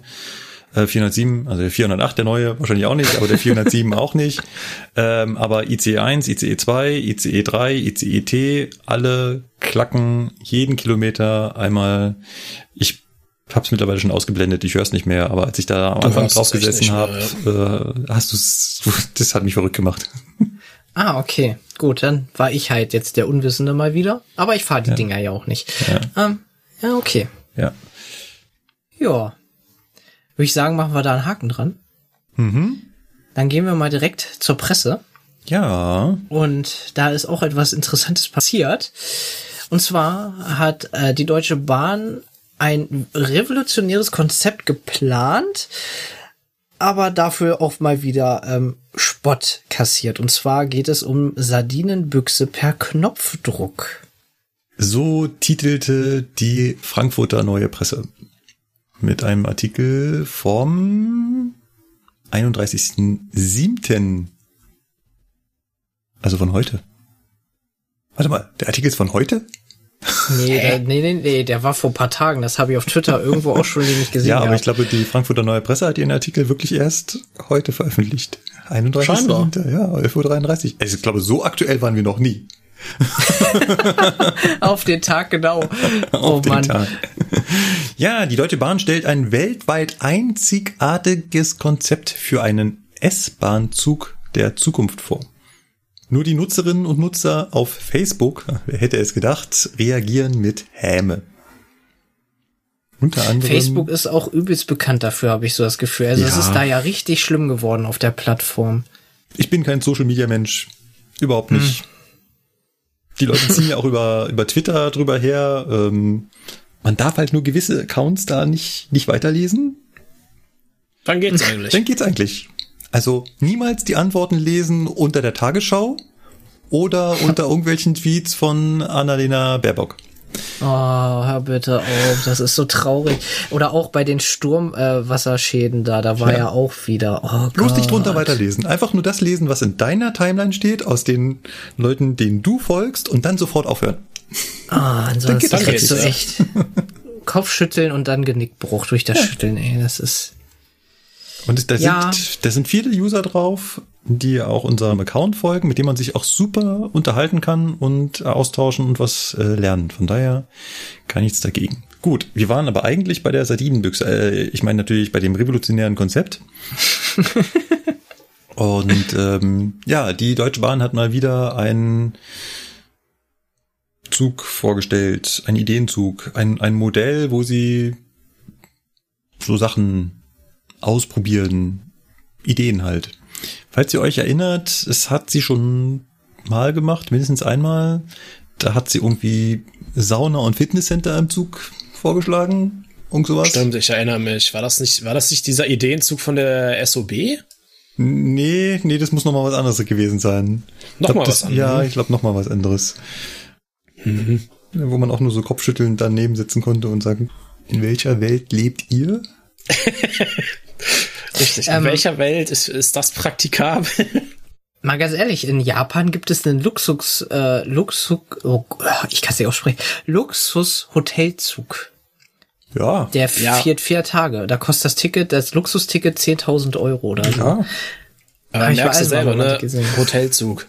Ja, aber ich find's mega geil. Vier Tage lang da durch Japan reisen mit richtig geilen Panoramablicken und so ist mega geil. Ja, klar, aber ähm, ich glaube, bei diesen Ideenzügen ging es eher so damit breite Masse, also viel, Ja. also nicht nicht ein die- Zug, also das Die sollte S-Bahn nicht, der nächsten Generation. genau, es sollte sozusagen. da nicht immer um einen speziellen Zug gehen, der dann mal irgendwo fährt, wo man sagen könnte, hey cool, ich kann während der Zugfahrt Fitness treiben, keine Ahnung, sondern da ging es ja darum, dass sie wirklich den Zug der Zukunft immer präsentieren, beziehungsweise wie sie sich vorstellen, wie Züge in Zukunft aussehen könnten. Und da muss ich halt immer sagen, das ist halt weit, weit weg von dem, was wir aktuell Realität nennen. Das Ding ist halt immer, das muss halt auch irgendwer bezahlen.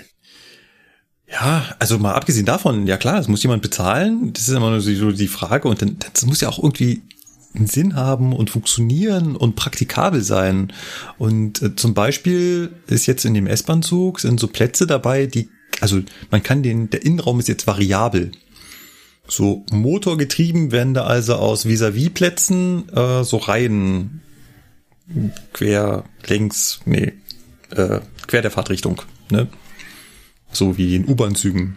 Die können dann so motorisch umgedreht werden. Also quasi im, in der Hauptverkehrszeit sind die dann so konfiguriert, dass äh, man möglichst viel Stehplatz hat.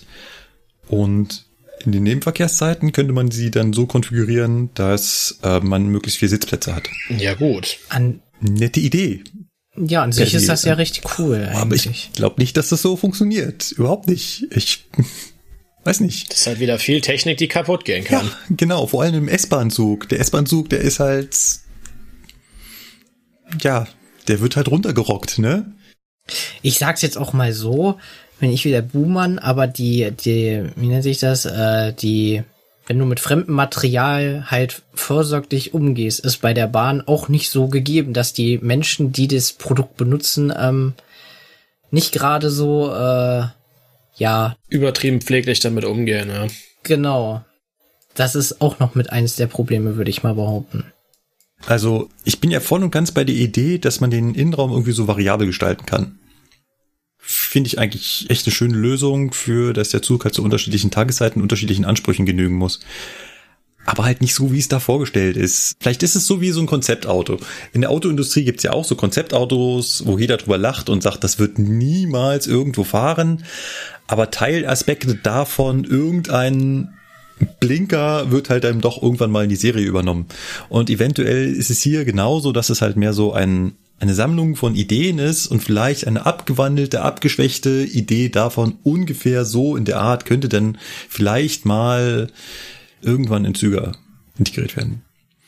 Äh, Aber, aber trotzdem habe ich immer das Gefühl, ich weiß nicht, wie euch das so geht, immer wenn ich sowas höre, denke ich mir, ja, hätte man von dem Geld nicht einfach auch einen, noch ein ICE kaufen können oder vielleicht irgendeinen Bahnhof schick herrichten, irgendwo ein Dach drüber bauen? Oder nochmal Lokomotiven für DB Cargo. Ja.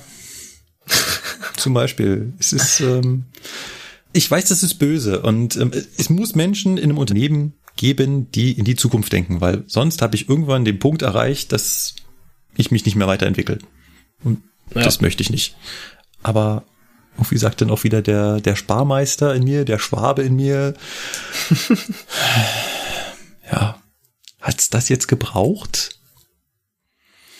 Und das steht halt immer so, wir haben gleich noch einen nächsten Artikel, das steht halt immer so in Konkurrenz zu dem, wir müssen sparen, wir, Wir haben kein Geld. wir haben kein Geld, Corona hat viel Geld gekostet, ähm, die Unwetter haben viel Geld gekostet. Und gleichzeitig habe ich dann sowas und das tut halt immer irgendwie, das, das ja, das tut Also, halt also weh. ja, ich, ich weiß, was du meinst. Ne? Ich denke mir dann halt immer, also vielleicht fehlt mir dann auch der, der große Überblick so. Ne? Aber ich denke mir halt immer, einerseits geht's uns wirtschaftlich jetzt nicht so besonders aktuell. Ne? Das ist ja jetzt auch hinlänglich bekannt, da ist es ja jetzt kein Betriebsgeheimnis. Aber andererseits können wir dann für sowas wieder Geld rausfeuern, wo ich mir denke, Leute, also irgendwas passt hier gerade nicht zusammen. Also klar, wie du sagst, ne, man, man muss sich stetig weiterentwickeln und äh, auch mal irgendwie, ja, wie, wie sagt man so schön, ne, au außerhalb der Box denken, um es jetzt mal eins zu deutschen. ja. Natürlich braucht es das auch, aber ja, wie ich schon sagte, irgendjemand muss das auch nachher bezahlen. So und das da da da ist ja wieder die Krux so. So funktioniert halt der Nahverkehr da leider nicht. Ja. Die Ideen sind sicher auch gut, aber der, Verke der Verkehrsverbund hat halt auch nur begrenzte Mittel. Schrägstrich die Leute, die dann äh, sich auf die Angebote bewerben und wenn dadurch so ein Fahrzeug halt, keine Ahnung, eine Million teurer wird, ja, dann ist Ja. das halt raus. Ja. So, we weißt du, wie ich meine? Da kannst du noch so viel sagen, ja, aber unsere Sitze sind umklappbar. Ja, wenn ich das so einbaue, dann gewinne ich die Ausschreibung nicht, also lasse ich das weg. Ja. Genau. Na, also ja. ich, die Ideen Ja. sind ja sicher gut, aber das wird so einfach in den aktuellen Gegebenheiten nicht funktionieren. Ja, okay, der Besteller könnte es natürlich vorgeben, ne? Er könnte sagen, ihr braucht einen variablen Innenraum, die Sitze müssen wandelbar sein von vis-à-vis zu Reihen oder so. Ja klar, das geht natürlich. Das kannst du in die Ausschreibung so reinschreiben. Auf der einen Seite will ich's und die sind auch coole Konzepte und es sieht auch mega geil aus. Auf der anderen Seite denke ich mir immer so, ja, wie schon gesagt, hättest das jetzt gebraucht. Weiß ich nicht. Gut, und wo wir schon bei dem Thema sind, hättest das jetzt gebraucht, haben wir einen Artikel von der Tagesschau. Es sind wieder mehr Zugreisen unterwegs. Wäre mir ja gar nicht aufgefallen. Ja, ne? Also laut dem Artikel vom 29.07. werden wir dieses Jahr noch nicht aus den roten Zahlen kommen, aber es sind deutlich mehr Menschen in den Zügen unterwegs. Ja, wie du gerade schon sagst, man merkt's. Man merkt es tatsächlich, ja. Also ich habe mich neulich auf den nicht besetzten hinteren Führerstand eines Zuges gesetzt, weil ich wirklich nirgendwo mehr untergekommen bin. Und glaub mir, bei einem 401 ja. macht das keinen Spaß. Ich wollte gerade sagen, beim 401 machst du das nicht freiwillig. Echt nicht? Nein, das schaukelt so dermaßen, das, das willst ja. du einfach nicht. Gerade wenn es der schiebende Triebkopf ist. Ja. Auf der Schnellfahrstrecke war das schon extrem unangenehm. Also bis 160 geht's, aber dann fing der richtig an zu hüpfen. Oh Mann. Aber ihr habt doch in den Zügen so ein äh, Gastfahrabteil, sage ich jetzt mal, so ein Raum am Zugende. Ich weiß jetzt, oder ist das nicht bei allen? Ich war mal nämlich bei einem ICE no. drin, da hat äh, die nette Dame gesagt, ja, kannst dich ja hier in den in das Abteil da reinsetzen, ja. Edge Badge, hab dich keinen Schlüssel, kein, hab ich keinen Schlüssel für. ich glaube, ähm, was Sebastian meinte, war das ehemalige WC im Steuerwagen vom 402. Ja, genau. Ich glaube, ja. das war das. Da ist dann auch so ein länglicher Raum war das, glaube ich. Da gibt's so ein Diensträumchen. Okay. Genau. Mhm. Das klingt irgendwie falsch im ehemaligen Klo, aber. Ja. ah, finde ich echt doof, dass das kein Steuerwagenschlüssel ist, muss ich ganz ehrlich sagen. Da habt ihr die Fremdunternehmer wieder richtig schön ausgegrenzt. Wir haben den selber offiziell auch nicht. Also ich Ach, wüsste nicht? nicht, welcher Schlüssel das ist. Nee. Okay. Weil der Steuerwagenschlüssel ist es halt nun mal nicht. Bei einem Kumpel von mir, der auch Ausbilder ist bei Fernverkehr hier aus Hannover, der äh, setzt sich da immer schön rein, wenn der irgendwo hinfährt, ja. Ich glaube, das Konzept bei der Eisenbahn mit den Schlüsseln ist das gleiche wie mit Telefonnummern. Immer her damit. Du weißt nicht, wann du sie gebrauchen kannst. Aber wenn du ihn dann brauchst und die nicht hast, ärgerst du dich. Ja. Platzt euer Telefonbuch auch so aus allen Nähten? Glücklicherweise ist der Speicherplatz auf einem Telefon für Telefonnummern nicht mehr begrenzt. Die Zeiten sind vorbei. Nee, ich habe ja in meiner Google-Mail-Adresse, habe ich das ja alles synchronisiert. Ich habe mir extra dafür einen neuen Account bei äh, Microsoft angelegt. Ach so. Das hat nämlich den großen Vorteil, dass ich den auch auf dem Dienstrechner synchronisieren kann. Und da sind alle meine Diensttelefonnummern drin, ja. Und immer wenn ich irgendwo eine wieder kennenlerne von irgendeinem Abstell, Wasser, Hohl, Reinigungsdisponenten, sofort einfahren.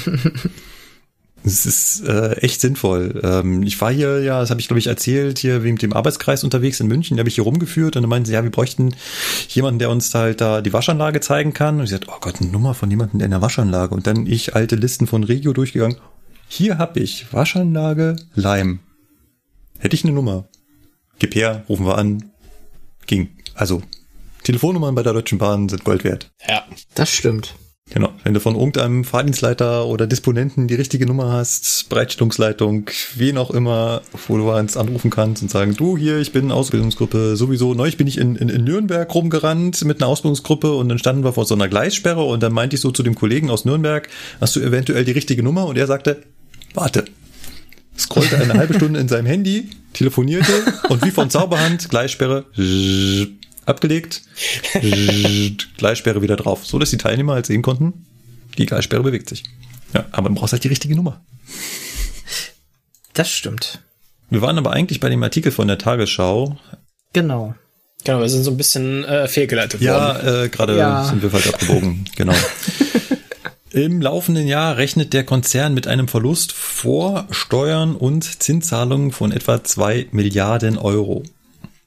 Insbesondere der Fernverkehr ist weiter defizitär. Okay. Die Sparte fuhr allein im ersten Halbjahr einen Betriebsverlust von über einer Milliarde Euro ein. Dabei lag die Auslastung der Züge zeitweise nur bei 20 Prozent.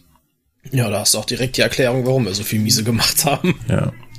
Das ist halt der Punkt, ne? Der Nahverkehr hat relativ stabile Zahlen, Auch da sind natürlich die Fahrgäste zurückgegangen, aber zum einen sind es halt Verträge, die oft an den Zahlungen, also vom Aufgabenträger abhängen. Das heißt, die Fahrkarteneinnahmen gehen gar nicht direkt an das Verkehrsunternehmen, sondern an den Auftrag. Aufgabenträger, ich meine, das ist auch ein schweres Wort, an den Auftrag, nein, an den Aufgabenträger, so. Also an denjenigen, der den Nahverkehr ausschreibt und der zahlt einfach einen festen Betrag an das Verkehrsunternehmen. Wobei, da musst du mittlerweile auch aufpassen. Es gibt viele Verkehrsverträge, wo tatsächlich ähm, zumindest ein gewisser Anteil rein über die Fahrgeldeinnahmen ja, ja. läuft. Ja, da gibt's Kombi-Varianten und alles Mögliche, genau. Und was auch noch der Vorteil vom Regionalverkehr ist gegenüber dem Fernverkehr, die Fahrgäste haben oft Abos, also Jahreskarten.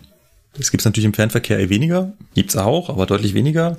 Und das heißt, wenn bei uns weniger Leute fahren, haben die auch wirklich keine Fahrkarte dafür gekauft, während es im Nahverkehr so ist, dass die dann halt im Homeoffice waren, aber trotzdem halt noch ihr Jahresabo weitergelaufen ist. Richtig. Deswegen trifft es also den Fernverkehr am stärksten. Der Artikel schreibt weiter, Güterbahn und Nahverkehr schreiben ebenfalls rote Zahlen, schnitten aber deutlich besser ab.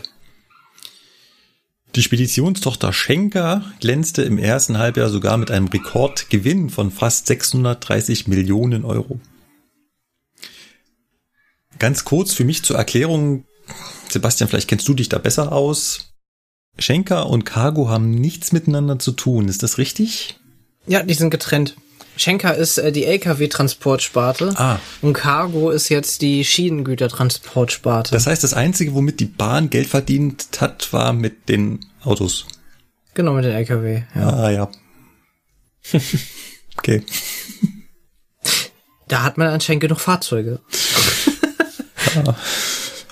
Genau. Ja, es ist es ist im Moment ein trauriges, ein Trauer, nee, ein Trauerspiel. Aber Besserung ist hoffentlich in Sicht irgendwann. Also wie gesagt, dieses Jahr werden es wohl zwei Milliarden Euro sein. An Defizit im letzten Jahr waren es bereits 3,7 Milliarden Euro. Das heißt, in dem Jahr 2020 und 2021 zusammen haben wir bald 6 Milliarden Euro Verlust. Das ist ungefähr so viel, wie Stuttgart 21 kosten wird.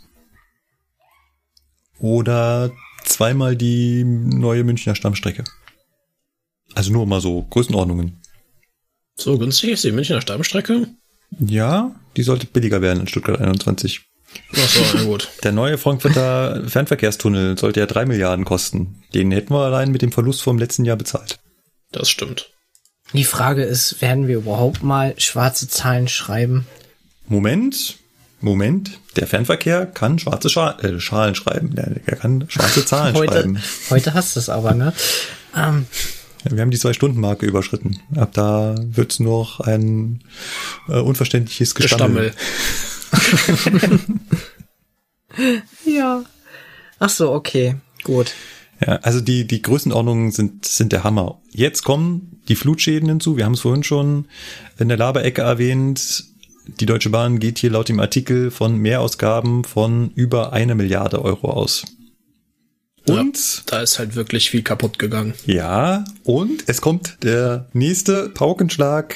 Nein, bitte sprich es nicht an. Ah. Zudem droht ein Streik der Lokführergewerkschaft GDL. Die hat am Morgen ein Gesprächsangebot des Konzerns zurückgewiesen, also am Morgen des äh, 29.07. Des 29.07. Des 29.07. Ja. Sagt man so. Auch hier geht's natürlich um eine deutliche Mehrbelastung, wie auch immer die aussehen wird.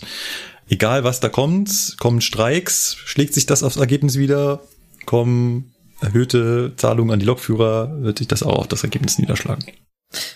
Ja, ist von auszugehen. Gut, das war unsere kleine Presseecke. Ja, und das ging erstaunlich schnell. Genau, da war diesmal nicht sehr viel drin. Dann gehen wir direkt ins Feedback über. Hm. Und zwar hat der Oliver uns ein Feedback zur Folge 46 hinterlassen. Und zwar schreibt er, ich habe eine DB-Netz-Karte gefunden. Ähm, dann halt der Link zu dieser Karte. Meine Frage jetzt, ist diese Karte aktuell, schrägstrich akkurat zu dem, was ihr erlebt, mitbekommt? Ach, und eure Folge war nebenbei auch gut. Genau, das ist die DB-Netzkarte mit den aktuellen Baumaßnahmen und mehr oder minder geplanten Störungen. Und ja, die ist akkurat, weil die Ja. nutzen die Eisenbahnverkehrsunternehmen auch. Allerdings ist es natürlich insofern mit Vorsicht zu genießen. Wenn ihr da auf den Link klickt, dann werdet ihr eine große rote Karte kriegen und es sieht so aus, als ob in halb Deutschland keine Eisenbahn mehr fährt. Richtig, ja. Ja. Da sind aber halt alle Maßnahmen aufgeführt, wie zum Beispiel, dass irgendwie für fünf Stunden irgendwo eine Strecke kurz gesperrt wird, mitten in der Nacht, was die meisten Fahrgäste, glaube ich, weniger stört. Aber das sind halt wirklich relevante Informationen für Eisenbahnverkehrsunternehmen. Richtig. Ja, das ist ganz, ganz praktisch. Man muss halt bei manchen Strecken dann einfach auch mal auf äh, Güterverkehr umstellen, wenn man sonst manche Sachen nicht sieht. So, ne, aber das ist recht interessant, diese Karte. Ja. Und sie ist halt für alle zugänglich, man braucht da keine Zugangsdaten für. Deswegen, ja, Ach stimmt, der Rangierbahnhof München Nord ist ja auch abgesoffen. es ist so einiges abgesoffen, ja. Ja, weil hier oben rechts dieser witterungsbedingte Einflüsse-Dings ist und dann steht hier, dass das da mit München Nord irgendwas gewesen ist. Dazu müsstest du, Markus, ja eigentlich was wissen, oder? Ja, der Stellwerksraum einer ist abgesoffen und dann Ach so. Ja. war nichts mehr mit Stellen. Nee, nicht wirklich. Ich glaube, die äh, einzige Technik, die bei so einer Witterung ähm, noch zuverlässig funktioniert, ist hier mit äh, Stahlseilen und Ja. den Ja, Stellhebeln, ne? gab es auch diverse Kommentare darunter. Ein Hoch Ach auf so. die mechanischen Stellwerke. die laufen. Also bauen Bringt wir halt wieder nichts, wenn da der zurück. Schlamm im, Bo im Stellwerksraum steht, ne? Dann bringt's auch nicht mehr, das ist richtig. Ja, Äh, okay. Und die funktionieren, Aber- die brauchten auch schon Strom, ne? Also so Ach, die Vorblocken. auch Strom? Für den Streckenblock. Ja, Vorblocken und Rückblocken und so. Es wurde alles schon mit elektrischem Strom gemacht. Aber ja, zum Stellen der Weichen und Signale hat's dann tatsächlich nur noch Muskelkraft gebraucht. Und da hat vielleicht auch Wasser nicht geschadet. Oder vielleicht nicht so arg. Ja. Dann haben wir eine anonyme, eine anonyme Frage bekommen, und zwar von einem äh, Zugführer. Und er fragt, ob die Signale ZS4 und ZS5 sehr weit verbreitet wären, weil er hat sich noch nie gefragt, warum sie, warum zwischen ZS3 und ZS6 eine Lücke ist. Ähm, die sind gar nicht mehr verbreitet, hätte ich jetzt so gesagt. Ja, aber, aber das Wissen darüber, also äh, Sebastian, Ja, okay. Das wus- wusstest Wissen- du, was es mit ZS4 und ZS5 auf sich hat? Ja, mit der K und der L-Scheibe. Genau, aber das wusstest du. Also, ja, das, also ich kenne es, sagen mal wei- so. Weißt du noch woher? Äh, das erste Mal vom Modellbahnmäßigen her, Okay. ja. Also so bahntechnisch habe ich da nie erst so die Berührungspunkte mit gehabt. Ja. Ich auch nicht. Ah, okay. Ich, ich muss auch gestehen, ich habe mich nie gefragt, warum dazwischen eine Lücke ist. Bis irgendjemand mal gesagt hat, ja, aber ist dir noch nie die Lücke aufgefallen? Ja, nee, warum? Keine Ahnung. Man macht sich da keinen Gedanken Nee. drum, ne, irgendwie. Wir haben ja vorhin schon gesagt, ja, Eisenbahn nicht hinterfragen. Das ist halt so. ja, aber von daher, ich kann den Kollegen nur beruhigen. Es war mir auch ganz lange kein Begriff, dass die genau dazwischen waren. Habe ich auch erst später gelernt. Ja, dann hat der Lars uns was geschrieben. Und zwar zum strengen Zustand. Frag doch mal in Minden, ob nicht jemand von Rail Lab ein Interview geben mag. Die dort verbauten Messsysteme unter anderem für Gleisgeometrie sind hochinteressant. Alternativ auch bei einem unabhängigen Dienstleister wie Eurail Scout. Okay, die kenne ich noch gar nicht. Nee, ich auch nicht. Ich auch nicht. Ich, ich bin ja mal kein so Fan von Interviewanfragen. Was heißt kein Fan? Ähm, ich kann das einfach nicht gut. Hallo, ich bin der Markus. Ja. Ähm, ich würde gerne jemanden vor Ihnen mal in einem Podcast interviewen für äh, Gleismessgeräte. Äh. Genau. Und da kriegt, so. man, da kriegt man dann die Antwort, was bist du denn?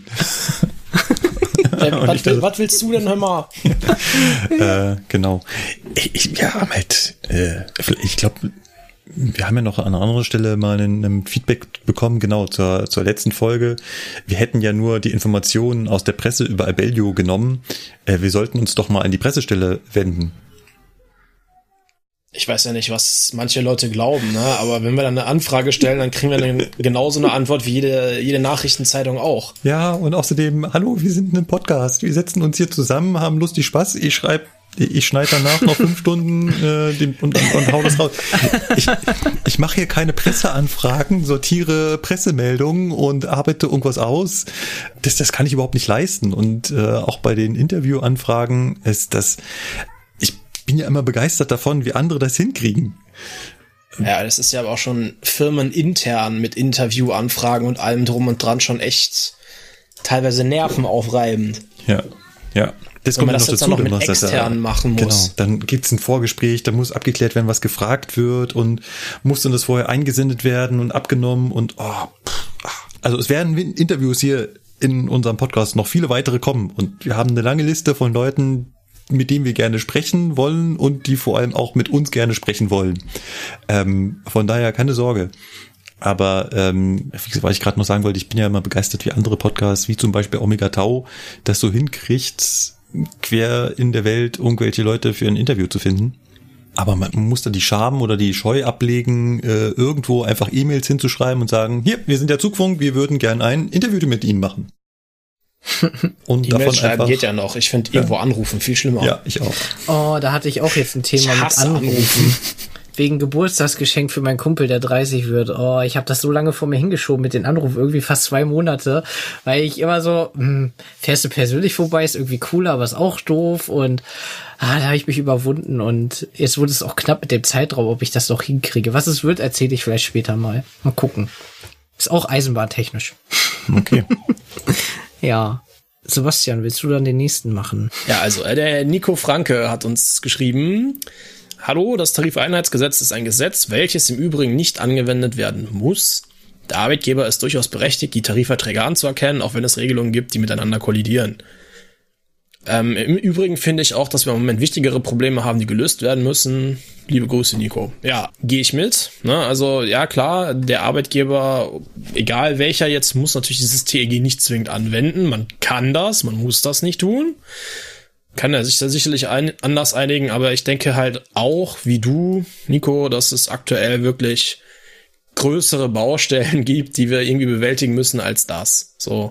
Ja, wir müssen erstmal gucken, dass der Laden wieder läuft und dass wir überhaupt wieder Eisenbahn fahren können in gewissen Regionen in Deutschland aktuell.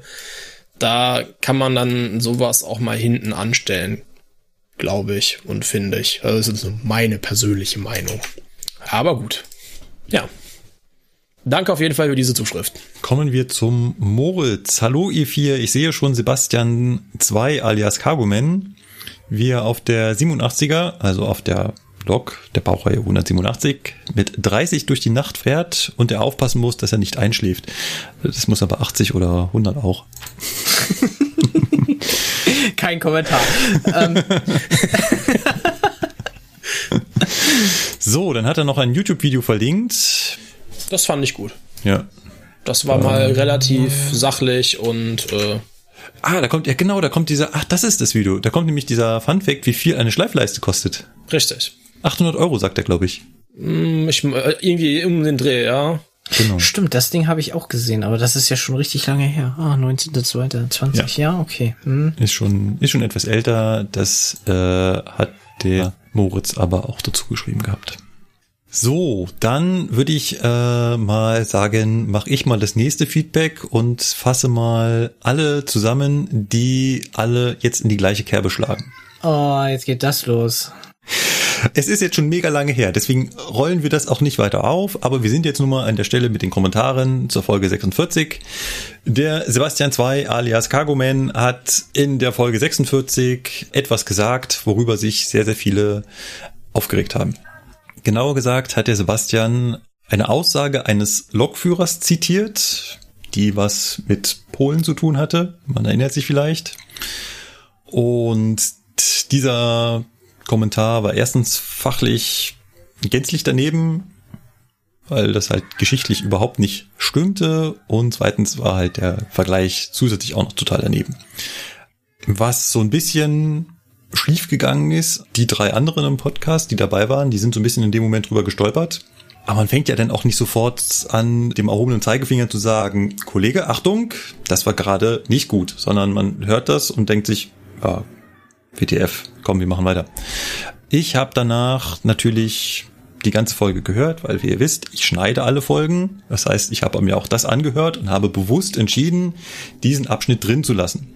Mir war in dem Moment nicht klar, was das zur Folge hat. Hätte ich das gewusst, hätte ich es mir wahrscheinlich gekniffen. Ich habe mir aber eigentlich gesagt, Sebastian gibt da nur ein Zitat wieder. Ja, wir distanzieren uns zu wenig davon. Und ich habe mich im Endeffekt geärgert, dass ich nicht hier zum Beispiel eine Stimme aus dem Off reingebracht habe, was ich ja eigentlich jederzeit machen könnte. Ne? Ich könnte einfach nochmal was aufnehmen und dann sagen, hier der Markus aus dem Off, aus der Post-Production, nochmal zum Klarstellen, wir finden den Spruch nicht gut aus diversen Gründen. Wir haben im Anschluss, nachdem die Welle der Kommentare auf uns hereingebrochen ist, innerhalb des Teams sehr viel darüber diskutiert. Auch mit dem Sebastian, der am Anfang so ein bisschen nicht verstanden hat, worum es geht oder warum das jetzt so falsch war, was glaube ich auch daran liegt, dass es eigentlich gar nicht besser weiß. Sag so, ich habe hab das halt früher in meiner, ich bin ja noch relativ jung, so lange ist meine Realschulzeit und so noch nicht her, da hat man ständig solche Sprüche gemacht, sage ich jetzt mal, ne? Ja, weiß ich nicht, ob das bei mir in der Schule halt so normal war oder nicht, aber irgendwie waren wir ja alle gleich damals mit, also in meiner Riege. Da gab's dann noch andere Sprüche mit Panzern und so weiter und so fort, aber das ist halt wieder ein anderes Thema. Deswegen ja. war ich da so abgebrüht und ja, ja. hab da halt nicht weiter groß Gedanken zu genau. gemacht, weil das ist fast 100 Jahre her, ja. wo ich mir dann denke so, ja, okay, jetzt so ja. langsam muss es doch mal gegessen sein. Nein, also. nein, ist es definitiv nicht und auch aus guten Gründen ist es nicht vergessen und nee gegessen habe ich gesagt nicht vergessen vergessen so, so gegessen, kann man ja. das gegessen also gegessen, dass man gegessen auch nicht gerade das Hochhalten dieser Erinnerungen ist halt sehr wichtig. Ich bin natürlich so ein bisschen fasziniert davon oder schockiert, irgendwie so eine Mischung, dass du sagst, eigentlich war das bei uns auch nie so ein Thema. Also mein Geschichtslehrer auf meinem Gymnasium, gefühlt hat er jedes Jahr diesen verdammten scheiß Zweiten Weltkrieg von neuem aufgerollt. Ich konnte das runterbeten. Ich dachte mir, gibt's nicht irgendwie noch was anderes in Geschichte? Jedes Jahr vom gleichen wieder Zweiter Weltkrieg. Als dieses Thema in Geschichte rankam, habe ich eine 5 gehabt. Da hat die mich gefragt, warum. Da habe ich gesagt, so ich finde dieses Thema ätzend, ich interessiere mich dafür nicht so wirklich, das ist für mich ein altes Ding. Ja, okay, Deutschland hat damals einen Fehler gemacht, ist logisch, war scheiße, aber ich kann dem zum Beispiel, ich habe ja auch erzählt, ich bin Battlefield-Spieler gewesen. Ähm, Battlefield 1 und 2, die altertümlich spielen, also auch Zweite Weltkrieg da, Battlefield ähm, 6 ist es ja, was dann Zweite Weltkrieg, glaube ich, war. Ah, reizt mich nicht, finde ich langweilig, finde das doof, weiß ich nicht. Und so habe ich das Thema damals halt abgeschlossen. Und von den Witzen, die wir damals so gemacht haben, alle, also, also wir hatten zwar zwei, drei Schüler, die waren so etwas äh, auf der Seite angehaucht, sage ich jetzt mal. Die hatten mhm. hier Stahlhelm und so im Keller und so, mhm. haben so, so Kram gesammelt, sage ich jetzt mal. Aber die haben halt auch darüber so Scherze gemacht und so und ach, ja, aber die, das ist ja wieder eine ganz andere Fraktion. Dann kommt noch ein anderer Punkt hinzu und das ist halt was, was mir nicht bewusst war in dem Moment und wahrscheinlich uns allen auch nicht so bewusst waren. Wir sind ja halt nicht drei beziehungsweise vier Leute unter uns. Uns hören Menschen zu. Und nicht nur drei oder vier, sondern so mehrere tausend. Ja. Und das vergisst man halt, wenn man sowas sagt. Und ganz vielen von denen, die werden da auch drüber gehört haben, gesagt haben, ja, komm, das wird ja eh nicht so gemeint haben, alles gut. Aber es gibt halt auch Menschen dabei, die regt sowas auf. Und das muss man halt als jemand, der in der Öffentlichkeit steht, und das tun wir jetzt hier so ein Stück weit, dann auch akzeptieren und da Rücksicht drauf nehmen.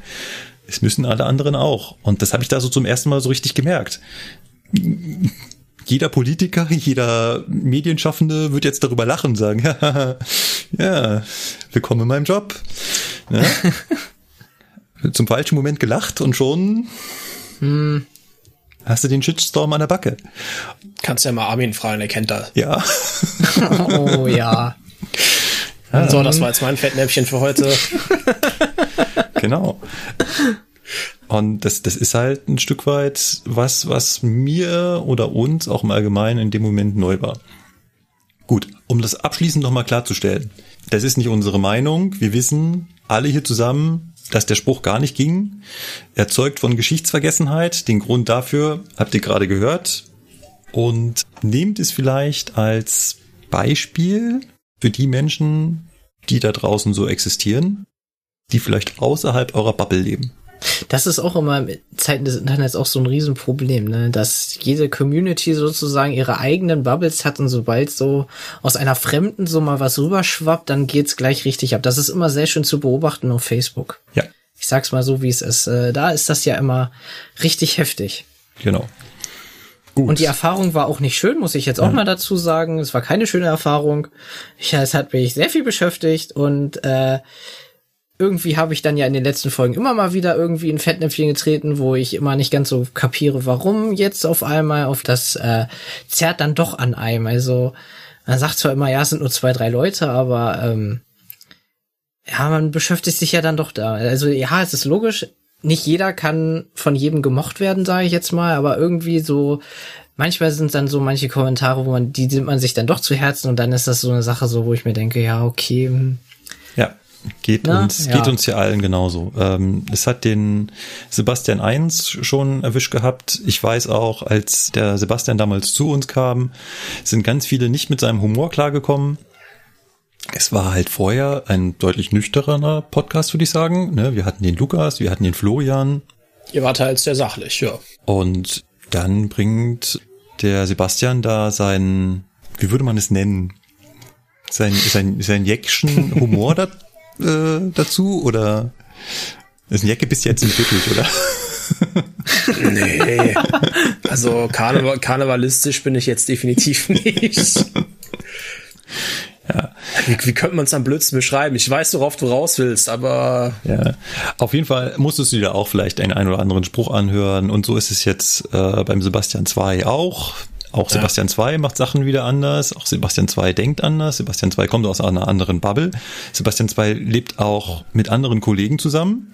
Ich glaube, ihr möchtet nicht wissen, wie viele Lokführerkollegen so drauf sind. oh, oh nein, mhm. das wollen sie, glaube ich, nicht. Genau. Von daher müssen wir mit der Kritik umgehen und damit leben. Äh, mich trifft das auch immer, wenn Leute hier schreiben, na, das war aber keine Glanzleistung, dann denke ich mir auch immer so, ja, okay, was jetzt genau, äh, was habe ich falsch gemacht? Es gehört halt so ein Stück weit dazu, wenn man was veröffentlicht, dann muss man auch damit leben, dass es nicht jedem gefällt. Was nicht immer leicht ist. Richtig. Genau. Wir überspringen jetzt alle Kommentare, die genau in die gleiche Kerbe schlagen. Es waren, wie gerade schon angesprochen, diverse und so sogar vorgehalten, wir wären betrunken gewesen in dieser Folge. ja, also der Daniel hat uns auch einen sehr langen Text als Feedback noch zur Folge 46 zu, dargelassen. Und zwar, weil das so viel ist, breche ich das mal ganz kurz runter. Und zwar ähm, denkt er ja, also beziehungsweise fragt er sich halt, wie das bei so einem großen Unternehmen wie jetzt bei der Bahn aussieht mit den Gewerkschaften. Weil er behauptet ja, die DB verhandelt ja immer als Gesamtkonzern mit den Gewerkschaften. Und er fragt sich halt, wie das, das mit dem Streiken dann halt im Endeffekt aussieht, was die Gerichte dazu sagen, dass wenn die S-Bahn Hannover, weil da der GDL-Tarifvertrag geht, streikt für bessere Tarifverträge bei DB Cargo sozusagen. Das ist aber erstmal so falsch formuliert, weil der Tarifvertrag ja nicht nur für DB Cargo ist, sondern für alle. Also ob das jetzt S-Bahn München ist oder so, halt für alle GDL-Mitglieder. Die Frage ist ja, wie sieht das überhaupt aus, ob das so in Kraft tritt? Das weiß man ja auch im Prinzip nicht, ob alle GDL-Mitglieder streiken dürfen oder halt nur da, wo der Tarifvertrag von denen anerkannt ist. Das sind ja alles Fragen, die hm. immer noch nicht beantwortet sind zu dem jetzigen Zeitpunkt. So wie ich das verstanden habe, darf jedes Mitglied, das aufgerufen wird, streiken. Nur wird im Zweifelsfall halt nach jetziger Lage in deinem Betrieb dann nicht unbedingt der Tarifvertrag angewendet werden, für den du streikst. Ja, so Ach sehe so. ich das auch. Also wie gesagt, so habe ich das verstanden. Genau, das Tarifeinheitsgesetz darf dir nicht verbieten zu streiken. Es geht nur um die Anwendung des Tarifvertrages. Das heißt, eigentlich kannst du mit dem Streik einen Tarifvertrag durchsetzen, der nicht angewendet wird. Okay. Ja. So, dann. Sehr geil. Ähm, im, im, ersten Teil finde ich noch einen kleinen, eine kleine Fehlannahme bei dem Daniel. Und zwar äh. schreibt er, ausschlaggebend für die führende Gewerkschaft ist doch aber vermutlich der eigentliche Arbeitgeber, also die DB Fernverkehr zum Beispiel. Nein. Bei der führenden Gewerkschaft geht es immer um einzelne Betriebe. Und ich habe mich auch gefragt, was ist denn mit Betrieben gemeint? Und damit sind Wahlbetriebe gemeint. Ich stecke jetzt da leider nicht so sehr drin, aber damit sind Wahlbetriebe gemeint, die auch verwendet werden, wenn es um die Betriebsratswahlen geht. Genau. Wie kann man das jetzt am besten vergleichen? Du kannst dir halt vorstellen, so ähnlich wie wenn du jetzt im September Essay oder so weit zur Wahl gehst. Ne, da ist dann dein Ort ja teilweise auch in Wahlbetriebe aufgeteilt, äh, danke, in Wahlkreise aufgeteilt, ähm, die mit der Or eigentlichen Ortsstruktur beispielsweise nichts zu tun haben. Und so, so ähnlich kann man jetzt sagen, ist das bei den Wahlbetrieben halt auch. So, ne, Beispiel jetzt aus Köln, da ist dann beim Fernverkehr der Wahlbetrieb der Bordservice, also die Kollegen vom Zugbegleitdienst und vom Bordbistro, der Lokfahrdienst und ein Teil der Werkstatt. Irgendwie so wird das dann aufgedröselt. Also ich habe da auch noch nicht so ganz den Überblick. Na, aber das ist dann nicht immer nur unbedingt dein Bereich selber. Also jetzt dann nicht nur die TF-Dienststelle vom Fernverkehr in Köln, sondern halt auch noch andere Bereiche, die zu einem Wahlbetrieb zusammengehören. Ja. Gut. Habe fertig. Markus, du darfst wieder. Ja, beziehungsweise äh, Sebastian. Genau, dann der zweite Teil handelt davon, dass es halt im Moment ein schlechter Zeitpunkt für Streiks wäre, zumindest beim Personenverkehr, weil ja dauerhaft Verluste eingefahren werden und äh, die Trassengebühren ja immer noch anfallen und so weiter und so fort. Hm. Eigentlich ist es ja dann immer ein falscher Zeitpunkt zu streiken, würde ich jetzt mal behaupten. Ja. Ja, keine Ahnung. Kann ich nichts zu sagen. An sich gibt's ja nie einen richtigen Zeitpunkt zum Streiken, wenn man jetzt das Unternehmen sozusagen beschützt. Ja. Weil das möchte halt nicht, dass man gar nicht streikt, so ungefähr. Dann soll ich mir halt nicht so sehr die Wechselgedanken machen für in Anführungsstrichen privaten Güterverkehrsunternehmen. Er schreibt dazu böse Abkürzung. Ist halt die Frage, ob das Arbeitsklima bei dem privaten GV wirklich besser ist. Das äh, kann man, glaube ich, ganz schwer einschätzen. Ja, das ist es. Aber versteht halt, wenn man jeden Tag, wenn man dann schlecht gelaunt ist, ist es auch nicht schön. Ja. Deswegen kommen ja erst die Gedanken, weil man ja unzufrieden ist. Deswegen kam der Wechsel zu Cargo von der S-Bahn. Ja. Und an die Auszubildenden hier, ne, ihr sollt nicht so viel vom Ausbilder sein schwärmen, ansonsten gibt's keine Lokführer mehr, die die Züge fahren, sondern nur noch Ausbilder. ja, ich glaube, wir haben auch schon oft genug hier berichtet über die negativen Seiten des Ausbilderseins. Ja, da gibt's nämlich auch mannigfaltige Sachen. Muss jeder für sich entscheiden, was für ihn das Passende ist, ne? Ja, allein schon deutlich weniger Geld. Ja.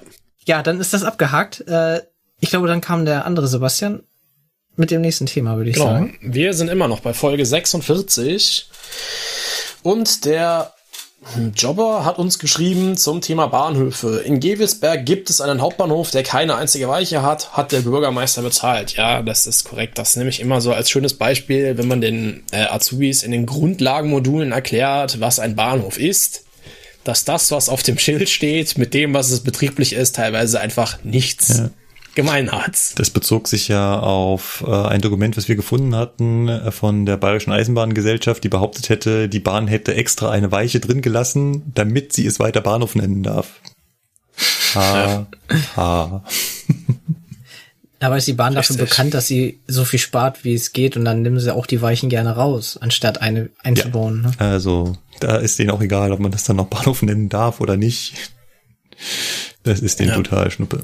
Ja, ich habe festgestellt, ja. dass Station und Service gerne, wenn es mehrere Bahnhöfe gibt, einen Hauptbahnhof nennt. Das ist halt einfach so. Egal wie klein er ist. Ja, guck dir Hamm an. Hamm hieß jahrelang Hamm Westfalen, fertig war die Laube. Ja. Und seit einem Jahr oder zwei heißt das Ding jetzt Hamm Westfalen Hauptbahnhof. Ach, okay. Das ist an mir noch vorbeigegangen. Wusste ich gar nicht. Okay, auch nicht schlecht. Ja. Okay, kommen wir zum Eisenbahner 1609. Und wie wir es gewohnt sind von ihm, er hat es wieder wunderbar durchnummeriert. Erstens, danke für die ausführliche Zugfunkfolge. ZLR war ein komplexes, aber auch sehr interessantes System, was wir gut erklärt haben. Danke. Zweitens, mich interessiert, wie das in der Kantine so läuft. Bezahlt man vor Ort? Ja. Wie groß ist die Auswahl? Klein. Wie funktioniert die Kantine? Sie macht Essen und verkauft es an uns. Also nochmal ganz. Wie groß ist die Auswahl? Hängt wirklich vom bisschen vom Tag ab. Hängt auch vom Standort der Kantine ab. Genau. Es gibt Kantinen, die irgendwie dafür bekannt sind, dass sie immer relativ viel anbieten. Wie auch immer sie das machen. Meistens, planmäßig gibt es, glaube ich, mindestens drei Gerichte. Also drei müsste, glaube ich, jede Kantine anbieten. Ja, irgendwie so. Ich meine, meistens ein sogenanntes Stammessen, ein vegetarisches und halt noch was anderes. Ja, ein Job and Fit, wie es, glaube ich, immer heißt. Stimmt, genau. So, wie funktioniert die Kantine? Wie jede andere Kantine auch. Sie wird noch von der Deutschen Bahn betrieben. Das ist immer, also es sind auch Bahnangestellte, die da arbeiten. Und funktioniert wirklich wie eine ganz normale Kantine, soweit ich das weiß. Außenstehende können ja auch in die Kantine und essen. Genau, Außenstehende Genau. können in die allermeisten Kantinen auch. Außer natürlich die, die sich auf irgendwelchen Bahngeländen befinden. In Maschen kommst du auch rein. Okay, Hm, wir haben da auch ständig Polizei, ja. ja, Taxifahrer und so weiter. Es scheitert ja. aber bei einigen Kantinen daran, dass sie dann bargeldlos nur noch funktionieren. Ach so, nur noch mit der Karte, ne? Nur noch mit der Karte. Und die haben halt nur Eisenbahner. So, und dann wird das Essensgeld vielleicht monatlich vom Gehalt abgezogen. Nein, so gibt's kein Essensgeld. Wir müssen da das Essen selber bezahlen. Das Essen ist ein Stück weit subventioniert. Das Stammessen ist für uns dort subventioniert. Da ist der Betrag auch mal festgelegt. Und der Rest muss, soweit ich weiß, von der Kantine selber finanziert werden. Ja. Und äh, Stammessen wird auch Jahr für Jahr teurer. Ich glaube, ich habe mal mit 2,90 Euro oder sowas angefangen. So um den Dreh, ja. Hm, Und jetzt sind es schon irgendwie 3,50 Euro. 3,20 kostet's, meine ich. nee, bei uns sind sie teurer. Ich, Stopp. Das guck ich jetzt nach hier. Tatsache, 3,50 kostet mittlerweile. Wann haben die das denn schon wieder erhöht? Irgendwann waren es noch 3,20 vor kurzem. Sag ich doch. Ja. Ich dachte, ihr habt immer Zeit für die Kantine. Ja, das ist auch so ein weit, so eine Urban Legend irgendwie. Ja, genau. ähm, da ich ja sowieso keine Pausen mache mit meinen Teilnehmern, ist auch keine Pause für Kantinen. Dann drittens seine Meinung zu den Gewerkschaften. Er findet Gewerkschaften allgemein nicht so toll.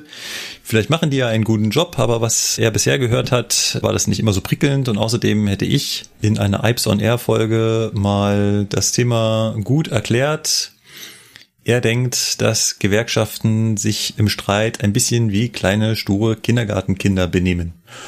Manchmal hat man das Gefühl, ja. Hat so ein bisschen was davon. Ähm, viertens, es ging ja darum, äh, wo am Wochenende mehr oder weniger los ist. Also hier in Sachsen fährt der Fernverkehr eigentlich äh, an jedem Tag gleich.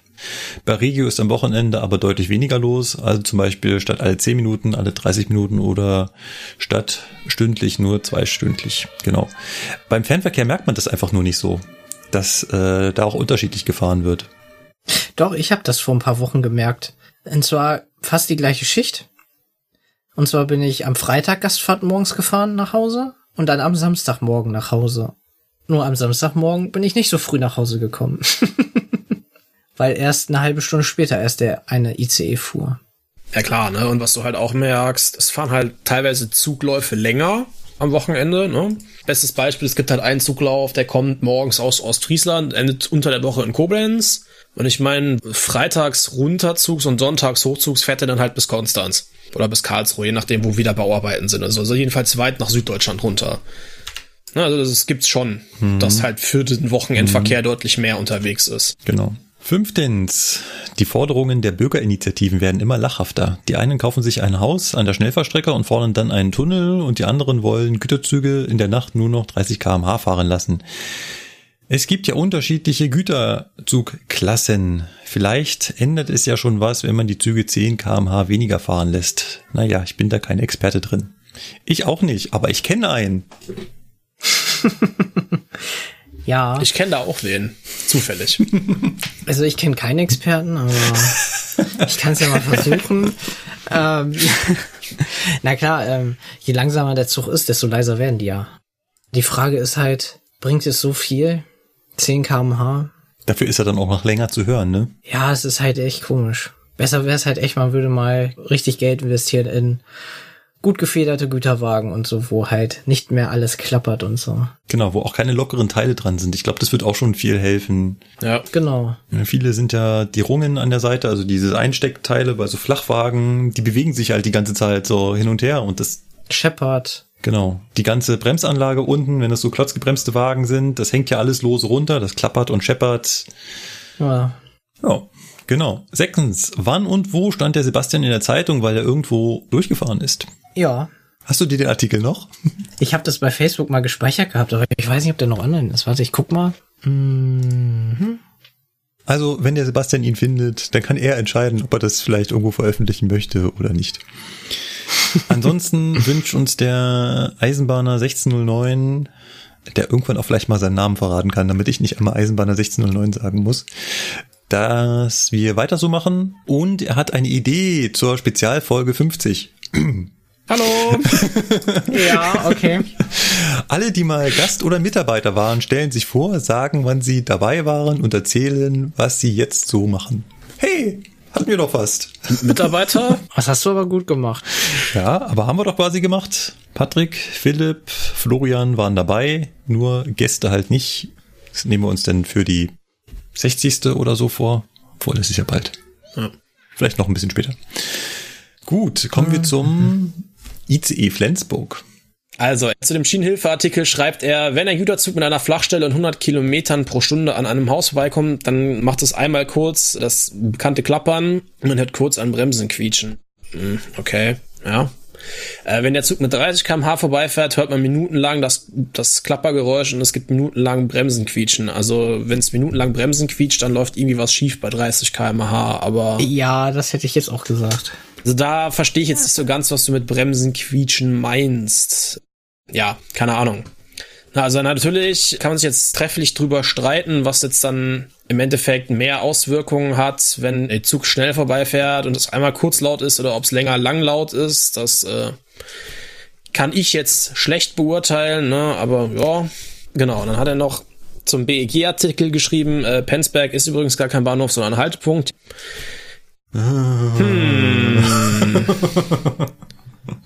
Okay. Gut, ähm, und dann hat er noch geschrieben, äh, in einer etwas älteren Folge zur LZB, dort haben wir wohl gesagt, dass die LZB nicht mehr neu verbaut wird. Auf der S-Bahn-Strecke westlich von München-Pasing wird bis 2025 eine LZB verbaut. Markus, äh, das ist eher so dein Spezialgebiet da unten. Du meinst quasi vor der Tür? Äh, Das ja, ist quasi bei dir vor der Haupt Haustür, das richtig? ist quasi vor der Haustür, ja. Ja, und w- bevor du antwortest, da steht hier noch weiter Frage dazu an den ortskundigen Markus. Zwinker Smiley. Wird dort die CLK oder die LZB 80 eingebaut? Also auch ohne der ortskundig zu sein, wenn, wird man eher CLK verbauen, weil es für die LZB 80 keine Ersatzteile mehr gibt. Ja, okay, jetzt muss ich ganz viel klugscheißern. Also zum einen äh, wird da die LZB nicht neu gebaut, sondern sie wird nur verlängert. Das heißt, die LZB geht ja schon auf der Münchner Stammstrecke, wo sich immer jemand fragt, warum denn da? Da fahren doch die Züge gar nicht schneller als 160. Ja, Dafür aber oft. Genau, dafür aber oft, weil man kann mit der LZB nicht nur besonders schnell fahren, sondern auch besonders dichte Zugfolgen erreichen. Deswegen liegt da schon LZB und die soll jetzt nicht wie bisher kurz vor Parsing enden, sondern noch bis über Parsing hinaus weitergeführt werden. Dementsprechend wird also keine neue LZB verlegt, sondern man verlängert sie nur. Wie das jetzt rechtlich ist, ob man das jetzt nun darf oder nicht, da stecke ich jetzt nicht drin, aber es ist wirklich so, man darf LZB nicht neu verlegen. So, die Frage, welche Technik da verlegt wird, ist natürlich klar, weil wenn ich die nur verlängere, bleibt das nötig die gleiche Technik, also weiterhin LZB CR Elke 2 und es gibt keine LZB 80, sondern nur eine LZB 72. Die LZB 80, so bezeichnen wir die Fahrzeuggeräte, die gehören zur LZB 80. Verbaut auf der Strecke ist aber links die LZB 72. So, fertig klug gescheißert. Stimmt. Der Jürgen hat uns auch Feedback hinterlassen. Und zwar schreibt er, sehr interessante Folge. Euer Gast war echt informativ. Auch wenn mich als ITler interessiert, warum er denkt, Computer seien äh, inhärent Inhärent. Nicht- Nicht Was? inhärent, nicht deterministisch. inhärent nicht deterministisch. Ich als Nicht-ITler, äh, ja, okay, alles klar. äh, oder war das nur ein kleiner Scherz? Bezüglich blöden Sprüchen ist mir ja, bist du eigentlich behindert bei Minute 22,45 viel stärker hängen geblieben. Ja. So hört eben jeder anders hin. Und bei der Pressemitteilung der BEG hätte man gerne auch über den Sinn, über die sinnvolleren Punkte Benachteiligung von Bahn gegenüber Bus diskutieren können. Mit dem Vorschlag auf Crashpuffer zu verzichten, ist man bei Lokführern wohl völlig verständlicherweise unten durch. Den Punkt fand ich auch Käse. Wenn es auch Bahnhöfe ohne Weichen geben kann, wäre zum Beispiel der wahre Grund, die Weichen in Penzberg ans neue Stellwerk anzuschließen, interessant. Alles in allem eine super hörenswerte Folge und Nobody's Perfect, wo gehobelt wird, fein Späne. Sehr vielen Dank, Jürgen. Ja. Äh, ja. War das ein Scherz von ihm mit, Ja, ihr, mit dem war in, das, äh, äh, ja, Ein Scherz. gut. Also deterministisch ist quasi vorhersagbar. Ein Computer arbeitet in der Regel deterministisch. Das heißt, es ist genau vorher festgelegt, was am Ende rauskommt. Es ist also nicht zufällig. Gleiche Eingabewerte ergeben immer gleiche Ausgabewerte. Und Und was ist mit inhärent gemeint? inhärent heißt systembedingt. Das heißt eine Eigenschaft der Sache selbst. Das heißt, Ah, äh, okay. er hat gesagt, systembedingt eine Eigenschaft der Sache selbst von Computern ist, dass sie nicht vorhersagbar sind. Und das ist natürlich ein Scherz, weil es ist natürlich genau andersrum. Allerdings, umso größer die Systeme werden und umso komplexer hat man halt eher das Gefühl, dass sie halt nicht deterministisch sind. Ja, dies mit der Pressemeldung mit der BEG, das ist genau wieder so eine Sache, da wollte ich auch noch mal kurz was zu sagen. Es ist für uns schwer, da so viel Zeit zu investieren. Ja, man hätte jetzt jeden einzelnen Punkt von dem BEG nehmen können und sich genauer damit auseinandersetzen und zerlegen, unterstützen, widerlegen und so weiter. Das gelingt uns nicht. Oder das gelingt vor allem auch mir nicht. Das ärgert mich zuweilen immer wieder, zumal wenn jetzt im Nachhinein rauskommt, dass Penzberg überhaupt kein Bahnhof ist. Das wäre natürlich cool gewesen, wenn ich das in der Folge schon gewusst hätte, aber dafür hätte ich halt da Zeit investieren müssen. Aber wie der Jürgen schon sagt, nobody is perfect. Dann haben wir noch äh, ein längeres Feedback vom Julian bekommen, auch immer noch zur 46, der nochmal so einen kleinen Rundumschlag auf unsere Folgengestaltung macht. Er freut sich über die vielen Infos zur Zuglaufregelung vom Roland. Das hat ihn echt interessiert und es war auch ein super Gast und man hat gemerkt, dass Markus sich auf das Gespräch vorbereitet hat. Danke. Aber so das Drumherum, das hat ihm dann wiederum nicht gefallen. Julian, da muss ich dir auch voll und ganz zustimmen. Deswegen haben wir auch nach der Folge so ein bisschen entschieden, Gäste aus Folgen ein Stück weit rauszulassen. Das heißt, wir trennen mehr zwischen Gastfolgen und regulären Folgen. Er lobt uns bei vielen Sachen. Zum Beispiel findet er es toll, wenn wir schaffen, Presseartikel so darzustellen, wie sie halt eben aus unserer Sicht der Eisenbahner wirken und dass wir dabei möglichst nicht im Populismus abdriften. Er schreibt, es folgt stets eine Erläuterung, die erklärt, warum ihr Dinge so seht, wie ihr sie seht. Und insbesondere Markus halte ich zugute, dass er dabei stets eine andere Meinung respektiert und auch darauf achtet, dass ein möglicher gegensätzlicher Standpunkt ebenfalls beleuchtet wird. Stichwort Advocatus Diaboli. Ja, da gebe ich mir, nachdem wir so ein Feedback mal bekommen haben, auch Mühe, das zu machen. Stellenweise driften wir jedoch doch etwas im Populismus ab und uns gelingt es leider nicht immer, so wie ich es mir persönlich wünschen würde, ähm, wirklich darzustellen, warum wir Dinge anders finden. Oft machen wir uns nur drüber lustig. Wir müssen uns aber dazu zwingen, jeweils euch als Hörer zu erklären, warum wir uns jetzt drüber lustig machen, warum das so affig ist. Das ist nicht immer ganz so einfach. Das geht mir bei anderen Podcasts auch so, dass die sich über was lustig machen und ich als Außenstehender sage, warum? Warum ist das jetzt so, ne? Es gibt mal als Beispiel, ich weiß, unsere Hörerschaft wird sich vielleicht überschneiden, den Podcast methodisch inkorrekt. Sehr bekannt, sehr erfolgreich zwei Physiker, zwei Doktoren mittlerweile, die sich gegenseitig wissenschaftliche Paper vorstellen. Und seit einiger Zeit gibt es eine Rubrik, wo sie Schwurbler adressieren. Also Leute, die totalen Humbug erzählen. Webseiten, die dir Heilsversprechen machen, wenn du nur lange genug auf eines ihrer Bilder starrst. Also ein Humbug. Und dann sagen sie dazu halt immer, das ist ja totaler Humbug und ist ja total lustig und schau mal, was hier noch Lustiges steht. Und ganz viele Hörer, das haben sie auch schon im Feedback geschrieben und es geht mir auch immer so, die würden sich halt wünschen, aber erklärt doch mal, warum das jetzt so lächerlich ist. Und denen fehlt das halt total schwer, das haben sie gesagt. Sie sagen, sie finden das, die wissen gar nicht, wo sie anfangen sollen, das zu erklären, warum das lächerlich ist. Kann ich ein Stück weit nachvollziehen. Trotzdem würde man sich als Hörer halt wünschen. Und so geht uns das auch. Wenn wir Artikel lesen, dass die Eisenbahn jetzt nur noch mit 30 kmh fahren soll, damit wir nicht so laut sind, dann finden wir das alle insgesamt ziemlich lächerlich. Weil unendlich viele Gründe dagegen sprechen, warum das total dumm ist. Uns muss es halt irgendwie gelingen, das auf den Punkt zu bringen, warum das so ist. So, dann mache ich mal den nächsten, ne? Der Bahnbauingenieur hat uns auch noch eine Nachricht zukommen lassen. Ihr hattet ja über die Idee gesprochen, aus Autobahnen Bahnen zu machen. Ich sehe gerade eine Infrastrukturplanungsvideokonferenz der Grünen und eine Gutachterin hat gerade eben gesagt, dass darüber nachgedacht wird, einzelne geplante Autobahnen im norddeutschen Tiefland zu Planungen von Bahnstrecken umzufunktionieren. Die hat bestimmt Zugfund gehört. Okay. Möglich. Das ist mir gerade neu.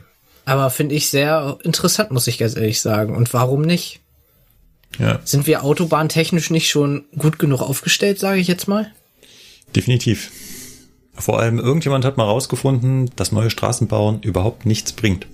Ich finde Umfahrungen um Ortschaften, um schneller von A nach B zu kommen, das finde ich sinnig. Ja, vor allem, weil es die, weil es die Bewohner im Ort entlastet, ja. Genau. Und man muss sich halt nicht mehr durch den Ort klären. Das wird bei mir im Moment ganz viel gemacht. Hier so in meiner Umgebung, das finde ich richtig gut.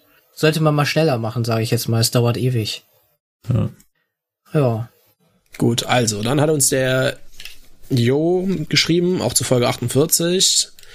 Da ging es nochmal um die Kunststoffbremssohlen. Ne? Da hatten wir gesagt, das ist ja gar nicht Plastik, sondern organische Verbindungen. Dazu hat er eine Anmerkung. Und zwar die organische Chemie ist vereinfacht dargestellt alles mit Kohlenstoff. Und das umfasst genauso auch Kunststoffe. Ja, okay, wusste ich auch noch nicht. Ja. Wieder was dazu gelernt. Ich äh, sage ja auch meinen Teilnehmern immer gerne, man lernt nie aus und auch ich lerne gerne dazu. Ja, und äh, was so genau an Material diese Bremsen dann nun sind und wie weit die einfach verbrennen kann und will er nicht bewerten. Ja, ja gut, ne? Also ich weiß auch nicht, aus welchem Gemisch genau dieses Zeug dann hergestellt wird. Ne? Da müsste man mal wen fragen, der in der Instandhaltung arbeitet oder so, wobei auch die wahrscheinlich nur wissen, ich nehme diese Sohlen und hau die auf die Züge drauf, ne? Also, ja, vielleicht, wenn jemand von unseren Zuhörern da was genaueres weiß, aus was das dann im Einzelnen zusammengemischt wird, äh, schreibt uns doch mal gerne. Jawohl. Ja, so, das war's dann erstmal mit dem Feedback. Ähm, von meiner Seite her wäre ich jetzt durch. Habt ihr beiden noch irgendwas, was ihr noch mal dazu beitragen möchtet hier? Oder alles erledigt? Nö, fix und fertig. Ne, also, ja, mir brennt auch nichts mehr unter den Fingernägeln. Das ist schön. Dann hoffe ich, dass euch Zuhörern die Folge gefallen hat. Uns hat sie, denke ich mal, doch sehr viel Spaß gemacht. War wieder ein, ein lockeres Ding. War es doch tatsächlich wieder, also ich hätte ja gedacht, wir kommen so auf eine Stunde. Ach so, du warst im Stundenbereich. Okay. Ich habe schon mit zwei, drei so gerechnet, wo du geschrieben hast. Ja, ich plane das mittlerweile auch immer mindestens ein. Ja. Das heißt, wir machen eine kurze Folge, okay, drei Stunden sind safe weg. Ja. Gut. Auf jeden Fall, wenn ihr Feedback für uns habt, dann schreibt uns. Unter anderem könnt ihr uns eine E-Mail schreiben an mail at zugfunk-podcast.de. Alternativ gibt es unter dieser Webseite zugfunk-podcast.de auch einen Blog, wo ihr unter jeder Folge Kommentare hinterlassen könnt. Solltet ihr Social Media aktiv sein, findet ihr uns auf Twitter und einmal pro Woche auch auf Facebook. Jawohl, mir hat es auch sehr viel Spaß gemacht. Dann schließen wir die Folge 51 dann hiermit ab. Liebe Leute, nicht vergessen, Daumen nach oben, abonnieren, teilen und Glocke aktivieren. Und dann bis zur nächsten Zugfunkfolge. Ich bin da mal raus. Jo. Tschüss. Tschüss. Ciao. Störung, Störung. Zugbeeinflussung. Ja. Ich Der wusste, neunte dass ich Teil irgendwann unserer, Triolo unserer Trilogie, äh, was? der neunte Teil. Warte mal, das ist Loriot. Richtig. Das, ist das nicht Star Wars? Nein, das ist Loriot, das Zitat.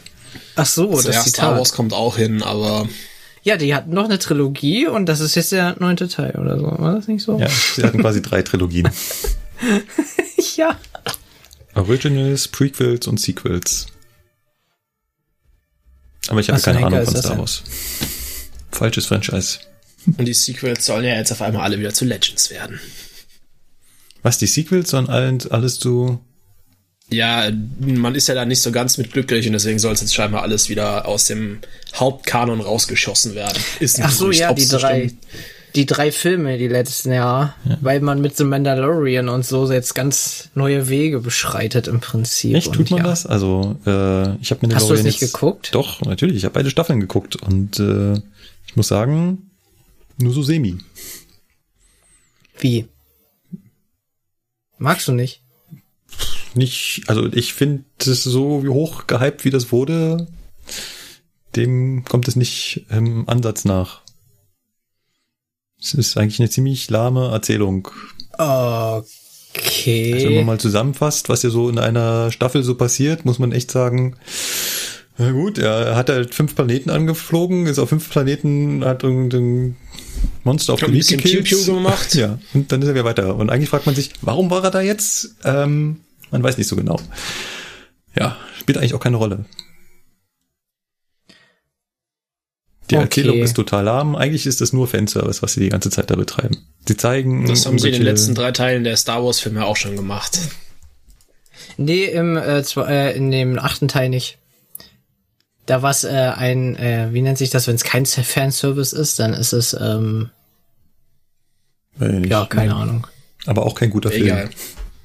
Nee, Das, es wurden so viele Charaktere umgebracht, die ich gemocht habe. Es war einfach. Ja, es lag halt hauptsächlich daran, dass sich zwei Regisseure und Drehbuchschreiber irgendwie gegenseitig betteln. Das ist total dumm. das, ist richtig dumm. Der erste Spiel schreibt den ersten Teil und dann sagt der zweite, nee, das, was der im ersten Teil geschrieben hat, gefällt mir nicht. äh, Das, die bringe ich jetzt alle wieder um. Und dann kommt der erste wieder im dritten Teil und sagt, ja, warte mal, jetzt muss ich aber meine Geschichte irgendwie wieder weitererzählen. Ist, genau, wie kriege ich hier jetzt noch die Kurve? Also, nee. Ich muss sagen, dass die, also, ich hatte ja Hoffnung so mit dem ersten Teil gut. Ja, Episode 4 aufgewärmt, sage ich jetzt mal, aber ich fand den halt mega geil, ne? Und weil man dann noch gehofft hat, sie würden richtig was erzählen und beantworten. ja, genau, Ja. zum Beispiel mit Phasma und so und was das da alles jetzt auf sich hat, aber das wurde ja im achten Teil ja etwas, ähm, Ja, aber Zerstört. spätestens seit man Lost gesehen hat, weiß man, dass J.J. Abrahams tolle Sachen erzählen kann, aber niemals Fragen beantwortet. Der, Ach kann, so, okay. der, der zeigt dir, wie ein, ein äh, Eisbär über eine tropische Insel läuft, aber schweigt sich Nicht, sieben Staffeln darüber aus, warum das denn mal der Fall gewesen sein sollte. aber er hat es dann am Ende aufgelöst. Nein, Nein. der Ach denkt so. sich immer nur irgendwas Geiles aus, hat aber keine Antworten darauf. Der will einfach nur geile Sachen zeigen. Aha. Der will eine Million Sternzerstörer auf einem Planeten aufsteigen lassen, aber wenn man ihn dann fragen würde, sag mal, wie sind die da hingekommen und wer ist da an Bord? Who cares? Es sieht geil aus. Richtig. Das ist J.J. Abrams. Aha. Wow. Irgendwas stirbt gerade innerlich in Sebastian. Merkst du das? Ich bin gerade etwas perplex. Ähm, ja. Merkt man gar nicht. Ja, war, also war, ja, okay. Hm. Ich hoffe, dass die äh, dann jetzt nicht mehr Kanon sind und dann alles wieder gut ist. Ist natürlich auch total dumm, also, ja, gut. Aber das haben sie bei Star Trek ja auch gemacht. Exakt dasselbe. Haben sie ja auch die letzten Filme zu nicht mehr Kanon erklärt. Also in Anführungszeichen Ach, nicht mehr jetzt? Kanon. Ja. Das ist das erste Mal, dass ich zu Star Trek gefunden habe und ich fand die Filme geil und ich war enttäuscht, dass da nie was Neues, also nie ein weiterer Film kam. Ja, weil die halt alle scheiße sind. Ich finde die gut. Liegt am Alter. Willst du jetzt echt diese Kiste auch noch aufmachen? Nein, will ich nicht. Wir fangen jetzt am besten an, würde ich sagen, oder? Ja. Sehr schön. Ah, so, ich drücke mal hier auf Record. Warte mal, schiebe ich mir mal hier rüber. Ups. Record muss Ja. noch drücken. Warum geht das nicht? Sag mal, will ihr mich beim Computer gerade verarschen? Geht doch. So, Record läuft. So. Nein, funktioniert immer noch nicht. Warte. Alter.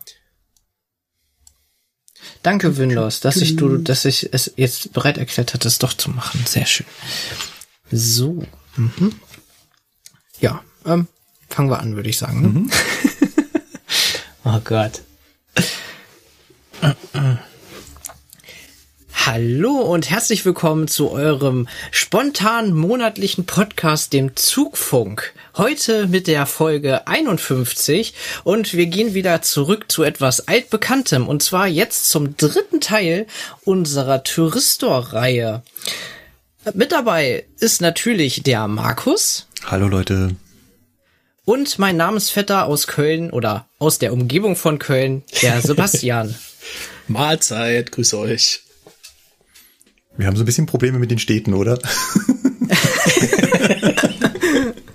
so, Ach, Quatsch. Leicht. Ach so, und ich bin natürlich auch mit dabei, der Sebastian Zwei, hier aus der Umgebung von Hannover. Ähm, der Lukas ist leider entschuldigt bzw. verhindert, der kann dieses Mal leider nicht. Ja. So. War ja auch recht Jungs. spontan. Das stimmt. So spontan hatten wir es, glaube ich, noch nie gemacht. Würde ich jetzt so behaupten? Oder täuscht das? Nee, ich glaube, das war tatsächlich das kurzfristigste, was wir hinbekommen haben. Innerhalb von einer Woche. Ah, okay. Ich weiß ja nicht, wie es vorher war, bevor ich dabei bin. Vielleicht war das da mal anders. Schon Keine immer ein. Krampf. Ach, es war schon immer ein Krampf. Ah, okay. Es war schon immer eher chaotisch. Alles klar, gut. Nö, dann ist das ja mal cool. Eigentlich ist es besser geworden, seitdem du da bist. Was? Ja, Warum? Eigentlich müsste es doch schwieriger sein, weil wir doch jetzt äh, vier sind im Prinzip. Ja gut, es fehlt halt immer wieder genau. mal einer. Erstens ne? Das leisten ist, wir uns den Luxus, einfach mal einen nicht dabei zu haben. Zweitens, ungefähr zeitgleich mit deinem Erscheinen sind sowohl Sebastian als auch Lukas aus dem Schichtdienst ausgeschieden. Und drittens, wieder erwarten, schaffst du es immer wieder, deinem Diensteinteiler zu vermitteln, dass du an gewissen Tagen unbedingt frei brauchst. Dafür vergewaltigt er mich an den übrigen Tagen. Wir haben alle Mitleid mit dir. Ja. Nein, ich will das ja auch so. Ich muss hart drangenommen werden. Ansonsten ist schon wieder gefährlich, ja? Okay, ich halte meine Klappe. Ich weiß nicht, ob mir die Richtung gefällt, in die es gerade geht.